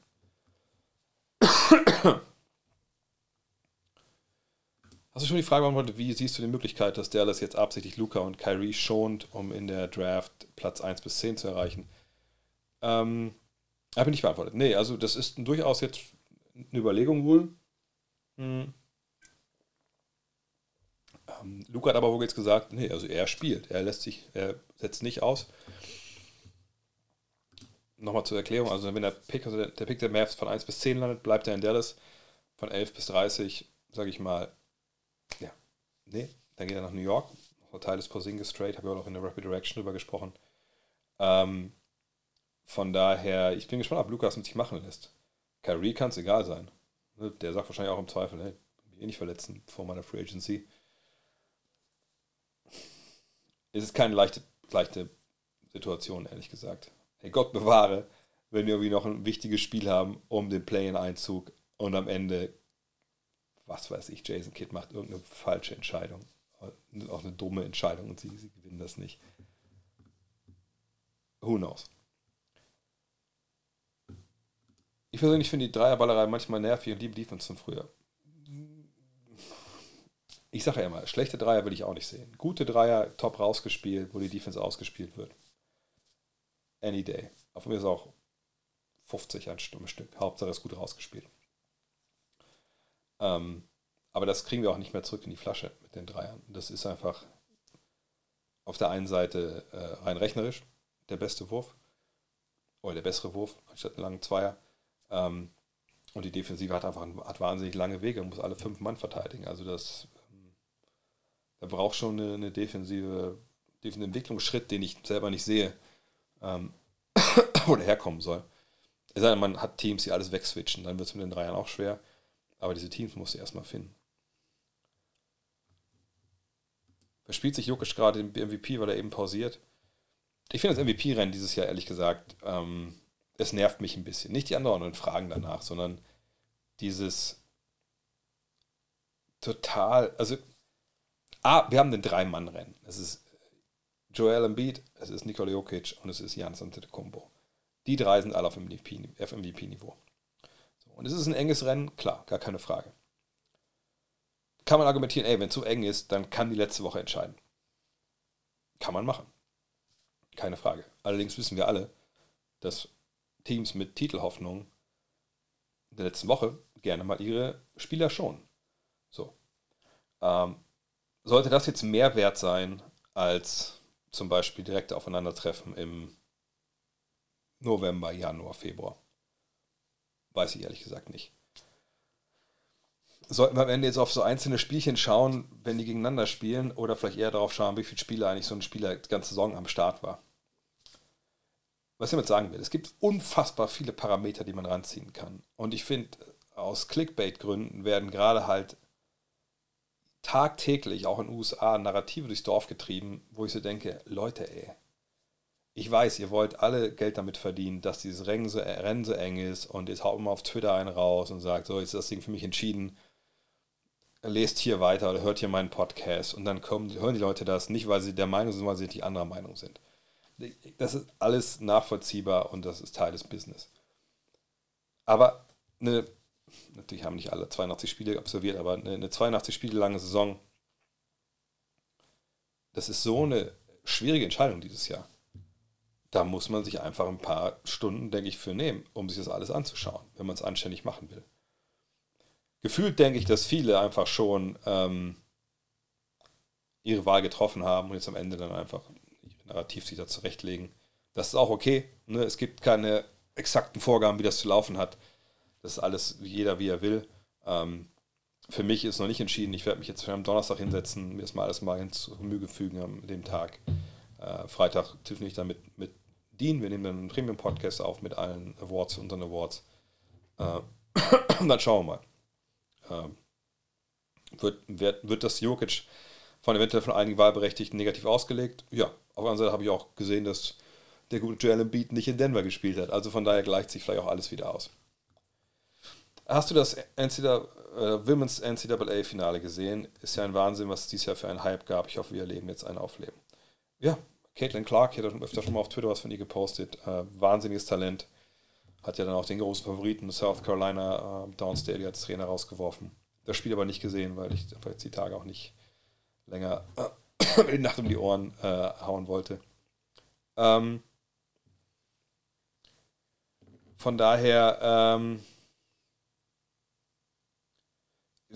der Hype, ich meine, Caitlin Clark muss noch ein Jahr weiter bleiben, weil Frauen dürfen nicht direkt in der WNBA. Warum eigentlich nicht? Aber gut, das ist eine Frage für einen anderen Tag vielleicht. Ähm, leider habe ich so ein bisschen den, den, den Fadenbeigeschmack in dem Fall auch, weil Dawn Staley nach dem Spiel äh, gegen Iowa dann mal so ein paar Sachen sich von der Seele geredet hat, nochmal, sie, sie hörte halt, würde halt immer wieder, oder die würden Sachen an sie herangetragen werden, wo halt ähm, Journalisten über ihr Team sprechen. Das ist eine sehr physische Mannschaft war ähm, oder ist mit vielen Afroamerikanern großgewachsen, ne? wirklich athletisch, äh, wo die dann mit sehr, sehr unflätigen Bemerkungen halt oder Adjektiven und äh, auch ja, Nomen äh, bezeichnet werden. Und dann hast du halt Clayton Clark, die, die geschlagen hat und die ist halt weiß. Und äh, ich glaube, dass das auch viel damit zu tun hatte, dass man das ein bisschen Caitlin Clark so ein bisschen was Everybody's Darling, Everybody's Daughter. Aber das soll nichts an ihrer Leistung äh, schmälern, soll nichts, äh, soll auch nichts äh, daran ändern, dass LSU äh, Meister geworden ist. Muss ein geiles Spiel gewesen sein. Ähm, ich habe es leider gesagt nicht, nicht gesehen. Ähm, aber klar, das war das erste Mal, was ich daran denken kann, dass, ähm, was ich erlebt habe, dass die Frauen, ähm, das Frauenfinal mehr besprochen wurde als der Sieg von Yukon. Also heute hat auch keiner nach Yukon gefragt bis jetzt. Ähm, von daher ja, hoffen wir mal, dass da was äh, passiert. Es waren ja auch Zuschauerrekorde, die die aufgestellt haben. Bin sehr gespannt. Ähm, meinst du, Magic wäre in der go debatte weiter, weiter oben, wenn er nicht gezwungenermaßen aufhören musste? Ähm, nee, ehrlich gesagt nicht. Denn die Lakers waren zu dem Zeitpunkt nicht mehr in der Lage, irgendwas zu reißen. Er selber war ja auch schon auf, auf einem absteigenden Ast werden auch ein, zwei, drei gute Jahre haben können, mit Sicherheit. Aber ich glaube nicht, dass die Lakers in der Zeit irgendwie ähm, um Titel mitgespielt hätten. Ähm, von daher, nö, glaube ich nicht, ehrlich gesagt. Was ihm geholfen hätte, wäre, wenn Larry Bird nicht da gewesen wäre. Er Hätte er sich ein paar mehr Titel gewonnen, aber dann wäre die, die Liga nicht da, wo sie jetzt wäre. Ähm, hätten die Warriors mehr Zukunft, wenn sie Jordan Poole traden würden? Poole mit Picks und weitere Spieler für Towns ich wüsste nicht, warum Minnesota das machen sollte, ehrlich gesagt. Ähm und ich glaube auch nicht, dass Carl Anthony Towns defensiv so richtig gut funktionieren würde bei den Warriors. Und da haben sie ja dieses Jahr einfach auch große Probleme. Ähm ne, ich würde Pool, ich würde keinen Abo-All-Star für Pool abgeben. so gut ist Jordan Pool einfach nicht. Ähm Warriors als Dark Horse, habe ich schon gesagt, äh, so im Titel mitspielen werden, wenn alle dabei sind, auch übrigens jetzt. Ähm, welchen spielerischen Wert und gegebenenfalls Vertrag kann Ben Simmons mit seinem Skillset nach Vertragsende 2025 noch erreichen? Unter der Voraussetzung, er ist fit und spielt voll. Wenn er so spielt wie vor dieser ganzen Litanei damals in den Playoffs gegen Atlanta, dann ist er jemand, der natürlich auch wieder einen maximalen Vertrag verdienen kann. Ähm, aber das ist jetzt so lange her gefühlt ist es ja Ewigkeiten her, äh, dass wir ihn haben Basketball spielen sehen auf hohem Niveau. Von daher ähm, wage ich nicht zu prognostizieren, was er am Ende dann für den Vertrag abschließen kann. Ob er überhaupt das Vertragsende als aktiver Basketballer erlebt, würde ich in, in, in Zweifel stellen wollen. Also äh, bei Ben Simmons äh, denke ich, ist alles im Spiel momentan. Also, dass er einfach Sportinvalide ist, dass er aufhört. Ähm, keine Ahnung. Keine Ahnung, wie das, äh, wie das läuft. Wenn es ein MIP für die Playoffs geben würde, wer wäre dein Favoriten hierfür? Wie mir war das also eine große Steigerung auf die Playoffs bezogen? Ähm, also jetzt eine Steigerung im Sinne von, dass er mehr Punkte, Rebound, Assist auflegt als in der als in den in der regulären Saison oder dass sie spielerisch, also besseren Basketballspielen mehr können. Also letzteres natürlich eigentlich äh, von niemandem zu erwarten. Das ist ja eigentlich so die Herangehensweise, die ich habe, wenn es um MIP geht. Ich wähle ja eigentlich die Leute, die jetzt mehr Spielzeit hatten, deswegen mehr Punkte aufgelegt haben, einfach weil sie, sie mehr Würfe kriegen. Ähm, und ich will ja eher die, die, wo ich denke, die haben ihr Spiel erweitert, die können mehr Dinge. Und dass jetzt am Ende der Saison auf einmal in den schwersten Spielen des Jahres jemand neue Skills entdeckt, das, ehrlich gesagt, das kann ich mir nicht vorstellen. Da würde ich niemanden nennen wollen. In der Regel sind natürlich so Stars, die in der Saison vielleicht auch mehr, mehr verteilen äh, und dann gucken, dass andere erstmal essen und sie selber ne, holen ihre Zahlen danach. Prädestiniert dafür, einfach jetzt aufzuleben. Äh, Jokic fällt mir da ein. Gleichzeitig denke ich schon mal Murray, da wissen wir, dass er in den Playoffs einfach wahnsinnig heiß werden kann. Das Two-Man-Game mit den beiden wahnsinnig gut funktioniert, das wäre ein Kandidat. Ähm, Kawhi Leonard, Jimmy Butler, natürlich Jungs einfach, die dann aufdrehen. Aber es ist ja eigentlich nicht Most Improved. Das ist dann vielleicht äh, Most Standgas während der regulären Saison und dann in den Playoffs den zweiten, dritten Gang gefunden. Das, da, glaube ich, brauchen wir kein Award für. Wäre etwas Gutes, die Dreierlinie komplett kreisförmig zu machen, dann würde, dann würde man, denke ein interessantes Spiel sehen. Das gab es schon mal. Gab es schon mal. zwei Jahre, da hat man es eingestampft. Ähm, man hat quasi die Ecke in der also die Dreierlinie in der Ecke genommen als Entfernung und hat die Entfernung uniform durchgezogen. Jetzt ist ja die Ecke näher dran als draußen. Ähm, wie gesagt, war, kein, war kein, keine tolle Idee. Wäre auch jetzt keine tolle Idee, weil einfach dann alle noch mehr ballern würden, weil das viel näher dran ist.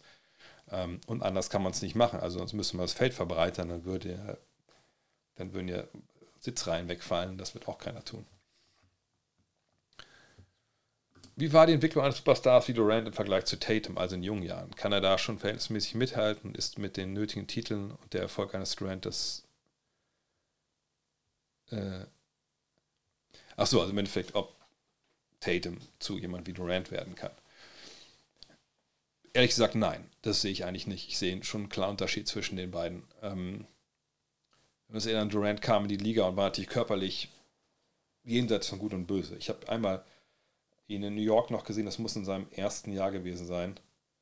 Ähm, um mal kurz zurück zu dem, ich meine, dass der Ecken 3 wegfällt. Nee, das geht aber nicht. Du kannst keine, also nicht mit dem Basketballfeld. Dann musst du das Basketballfeld breiter machen.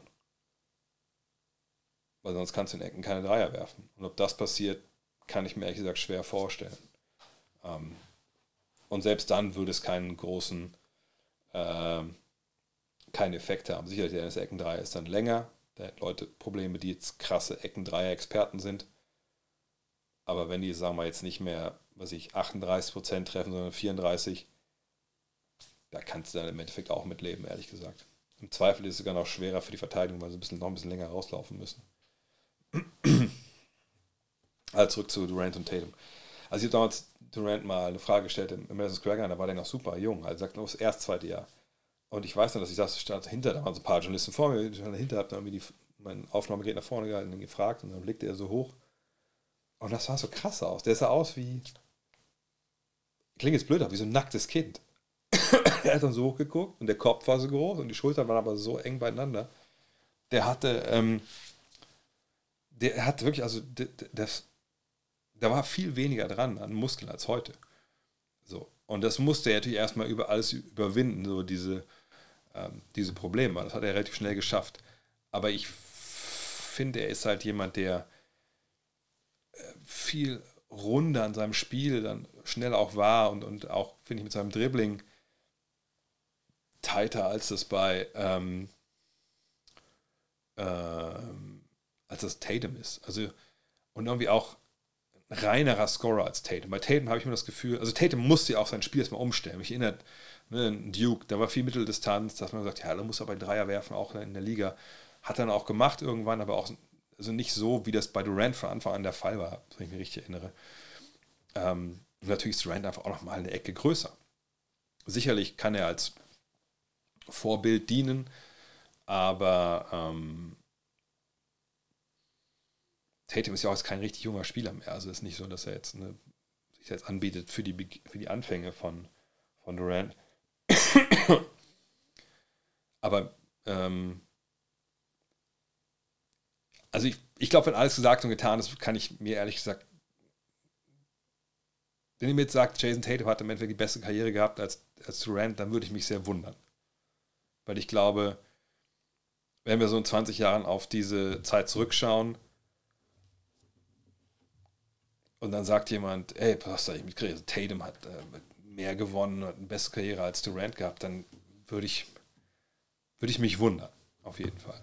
Also ich glaube, Durant ist, ich weiß nicht, Top 20 oder so All-Time. Und ich denke, da sehe ich, da sehe ich eigentlich, ähm, also Durant ist da und Tatum sehe ich da eigentlich nicht. Aber wie gesagt, er hat noch viel Basketball vor sich. Aber ich finde, er, also wenn ich jetzt einen von beiden haben könnte, würde ich immer für Durant entscheiden. Lillards Second Best Shooter All Time mit den Shots, die er bekommt und auch trifft. Gibt ein Video, wo er selber sagt, dass keiner mit ihm vergleichbar ist, außer natürlich Steph. Ja, immer gut, wenn es jemand selber sagt. Ähm, aber wahrscheinlich wäre ich sogar bei ihm. Aber einfach aus einem Grund, dass wir diese Würfe, die die beiden nehmen und treffen, haben wir so noch nie gesehen. Ähm, das müssen wir, glaube ich, auch klar sagen. Das ist einfach nicht. Äh, erlaubt gewesen früher. Ähm, so blöd das jetzt klingt, aber eine, ein Dreier aus dem Dribbling, das war nicht äh, erlaubt. Das war ein Scheißwurf, den durfst du nicht nehmen. Dreier vom Logo, Alter, wenn du das in den 90ern gemacht hättest, der Trainer hätte dir eine Wasserflasche an den Schädel geworfen auf dem Parkett. So, das waren einfach Dinge, die, die waren nicht drin. Also im Sinne von, die durfst du nicht machen. Ähm, von daher, ähm, ja, er hat recht. Aber es, wir wissen aber auch nicht, was einen, wenn wir bei Mahmoud Abdul Rauf sind oder bei Michael Adams, obwohl das die vielleicht ein bisschen Beispiel sind, vielleicht Adams nicht, aber Abdul Rauf, hätte der sowas vielleicht machen können. Äh, was ist mit jemandem wie Reggie Miller, hätte der so spielen können? Äh, Chuck Person vielleicht das falsche Beispiel, weil er kein Guard war. Ähm, ne, aber das ist einfach, das ist ein bisschen die Gnade der späten Geburt in dem Fall, ehrlich gesagt. Wenn wir in 20 Jahren drauf gucken, haben wir sicherlich ein besseres Bild. Mal gucken, ob es dann auch Twitch gibt. Äh, dann. Äh, Rodman geht während der 98er Finals für acht Fischen nach Vegas und reißt dort die Hütte komplett ab. Jedoch gibt es am nächsten, gibt er am nächsten Tag 120 Prozent und hustelt härter als alle anderen. Gibt es einen Spieler, dem du das ebenfalls zutraust? Ähm, gute Frage. Hm. Muss natürlich eine top körperliche Verfassung sein, um sowas durchzuziehen. Ähm,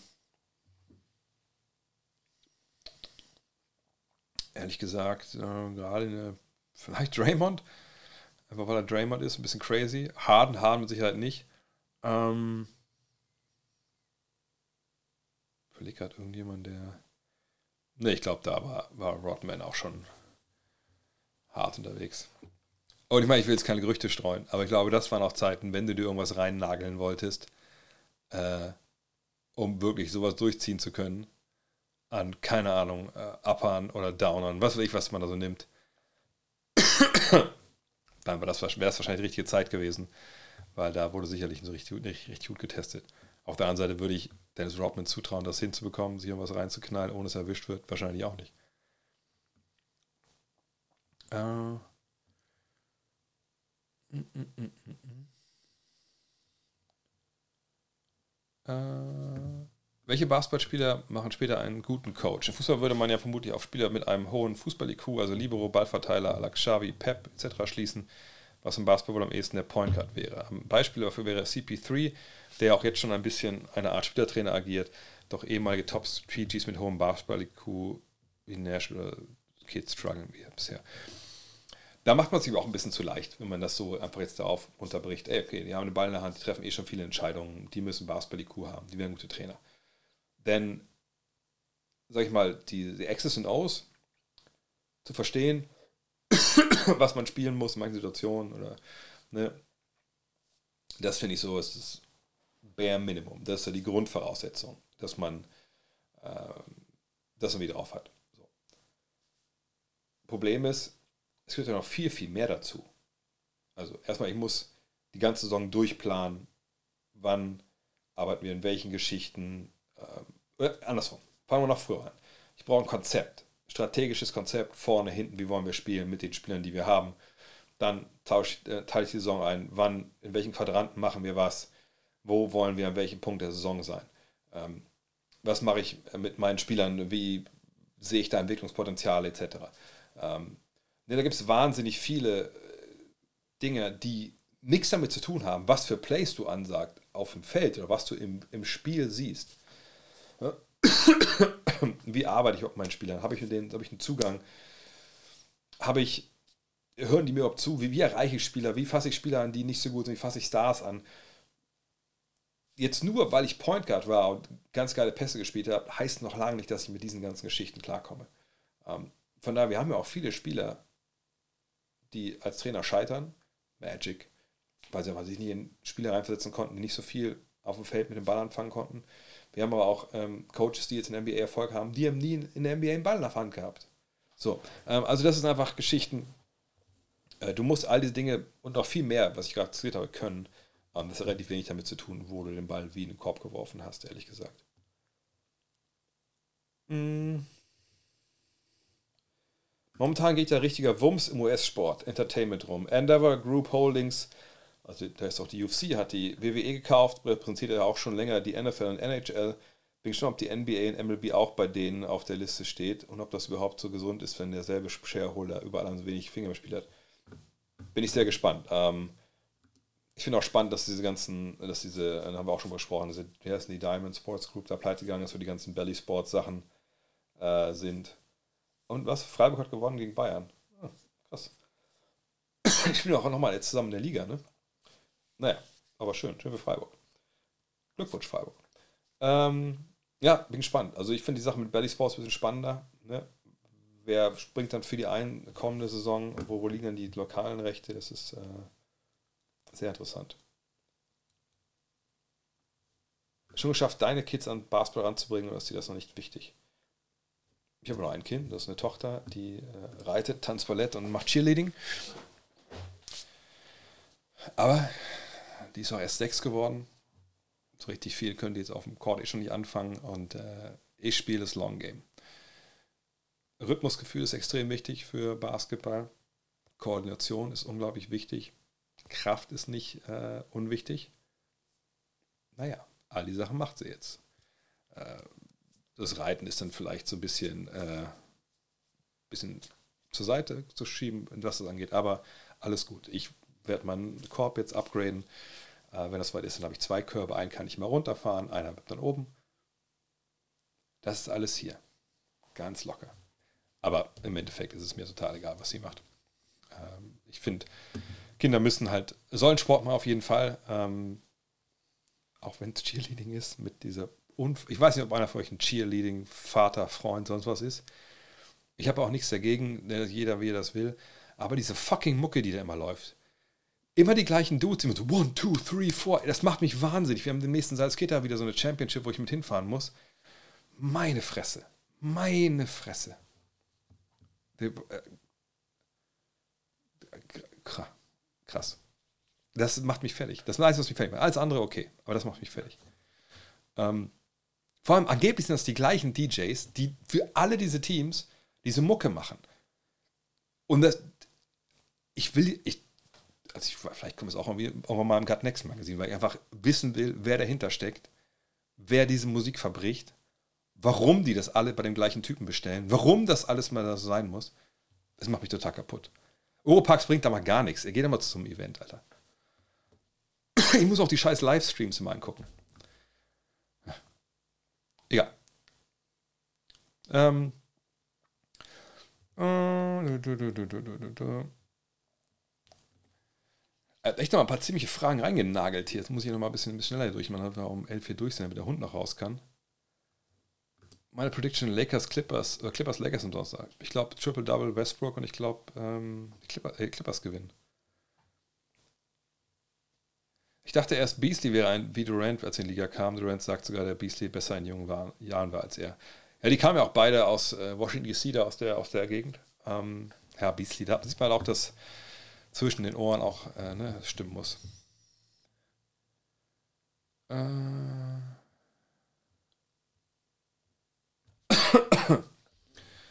Denkt ihr, dass Jason Kidd eine zweite Saison bekommt bei dem Mavs? Das ist eine sehr, sehr spannende Frage auf jeden Fall, ja. genau, in der Woche war er doch bei der Julike Basketball eingekauft, stimmt. Zukunft von Daniel Theiss. Ich denke, warte mal kurz, er hat noch ein Jahr Vertrag, glaube ich, ne? Ich gucke mal kurz nach. Aber ich glaube ja. Ähm, ne, Daniel, ich meine, dass er jetzt nicht spielt in Indiana, haben wir auch schon ein paar Mal hier gesprochen. Ähm, junges Team, die wollen einfach gucken. Genau, hat noch ein Jahr Vertrag nächstes Jahr, 9 Millionen, dann hat er 9,5 Millionen Cluboption. Ich bin mir sicher, dass er im Sommer getradet wird. Und dann kann er einfach neu durchstarten. Und so ist er schön frisch für die WM. Äh. Cheerleading in der WM, müsst das, ich dachte, ich muss es auch lernen. Also Cheerleading, was meine Tochter macht, hat nichts mit dem zu tun, was wir in Cheerleading in der NBA sehen. Das hat eher was zu tun mit Cheerleading ähm, im College-Level. Ne, das, das ist quasi so ein Mix aus, wie soll ich das sagen, ähm, aus diesem Cheerleading, was man so, nee, auch nicht. Es ist eigentlich, eigentlich Turnen, ist es im Endeffekt. Die machen halt diese Hebefiguren und so, äh, die machen äh, Überschläge und sowas. Darum geht es eigentlich. Also es hat eigentlich mit diesem Pompon-Schwingen ehrlich gesagt nichts zu tun. Das finde ich auch ehrlich gesagt ganz gut. Wenn der NBA gewinnt, nochmal ganz kurz, ich habe schon mal ein bisschen gesagt, ich denke, Stand heute würde ich sagen die Bugs, aber frag mich dann nächste Woche, wenn ich die äh, Playoff-Bäume kenne. Ähm, hm. Was brauchen die Kings, äh, bessere Chance, Playoff zu haben? Welche Spieler könnten ihnen helfen? jetzt ja erstmal gar nicht mehr. Ähm, ne? Vielleicht haben sie auch Riesenerfolg in den Playoffs. Vielleicht sehen wir es ja alle falsch, dass die defensiven Schwächen, die sie da haben, da äh, sie, nicht weiter, also sie nicht weiterkommen lassen. Ähm, aber klar, äh, im Endeffekt würde man sich einen Ringbeschützer wünschen, aber es wäre natürlich ein bisschen blöde, weil dann kann ja, Sabonis nicht so viel spielen, der muss auf dem Feld stehen, damit die Offensive läuft. Am besten wären wahrscheinlich ein paar, paar derbe Flügelverteidiger, die auch immer einen Wurf blocken können, sowas wie Robert Covington in, in den besten Tagen. Ähm, aber die will jeder. Das ist das Problem. Die musst du erstmal bekommen. Ja, und ich würde sogar ein paar Fragen beantworten, aber jetzt sehe ich hier keine mehr. Von daher mache ich einmal kurz mal einen Aufruf, äh, von wegen so hier, ne, abonnieren und alles sowas, damit ihr vielleicht ein paar Fragen reinpassen könnt. Ähm, ansonsten, wenn ihr sagt, noch nicht gefollowt seid, aber denkt, hey, das hört sich eigentlich immer ganz gut an, was der Kollege da erzählt, das bin ich gar nicht gewohnt, dass mich keiner anschreit äh, oder irgendwie äh, Discount-Code hier rein nagelt, obwohl ich habe ein paar Mal diesen Link heute reingehauen. Äh, Könnt gerne followen äh, auf, auf Twitch, könnt gerne abonnieren natürlich auch. Ähm, und da kommt dann der, der GB, der hier äh, sogar subscribed. Das ist natürlich sehr, sehr nice. Vielen, vielen Dank. Ähm, ansonsten würde ich sagen, mache ich Feierabend. Äh, und wie gesagt, schreibt mir doch mal, bei YouTube, ich weiß, ich muss immer aufrufen, dass irgendwie Leute kommentieren, damit ich auftauche bei anderen Leuten in den, in den Basketball-Vorschlägen äh, und so. Ich tue mich immer schwer, um auch so ad hoc. Was denkt ihr denn, wer wird Meister auf, auf YouTube? Haut das doch mal rein unten, das wäre doch schön. Ähm, wenn ihr mir einen Gefallen tun wollt, mehr braucht es gar nicht. Ähm, ja, ansonsten wünsche ich allen einen schönen Abend. Äh, wie gesagt, ich werde die Tage nochmal. Heute gab es kein Dessau-Taktik-Timer, es tut mir ein bisschen leid. Äh, aber das machen wir nächstes Mal dann zwei. Vielleicht mache ich die Tage nochmal einen extra Stream, mal gucken, wie es abends läuft. Äh, und der Hinweis vielleicht nochmal, äh, wenn ihr mich hören wollt, wie ich Basketballspiele kommentiere, ich kommentiere am Samstag Jazz gegen die äh, Nuggets. Mal gucken, hoffentlich sind alle dabei. Weiß man ja vorher nicht. Ähm, aber Sonntag. Sonntag gibt es die NBA 360-Konferenz. Die mache ich komplett. Ich weiß gar nicht, ob das rechtlich überhaupt äh, legal ist, das alles durchzukommentieren. Ich mache es auf jeden Fall. Bis dahin muss die Erkältung auch weg sein. Ähm, von daher, vielleicht hören wir uns ja da. Ansonsten, Rapid Reaction liegt für euch bereit als, als Podcast. Das gibt es auch als Podcast, wenn ihr später zukommen seid. Und Freitag geht es weiter mit dem Premium-Podcast mit Dean, alle Awards etc. Äh, und natürlich den nächsten Fragen-Podcast, falls ihr noch was vergessen habt heute. So, genau. Passt ihr auch auf euch auf. Macht keine Dummheiten. Go SC Freiburg. Bis zum nächsten Mal. Ciao.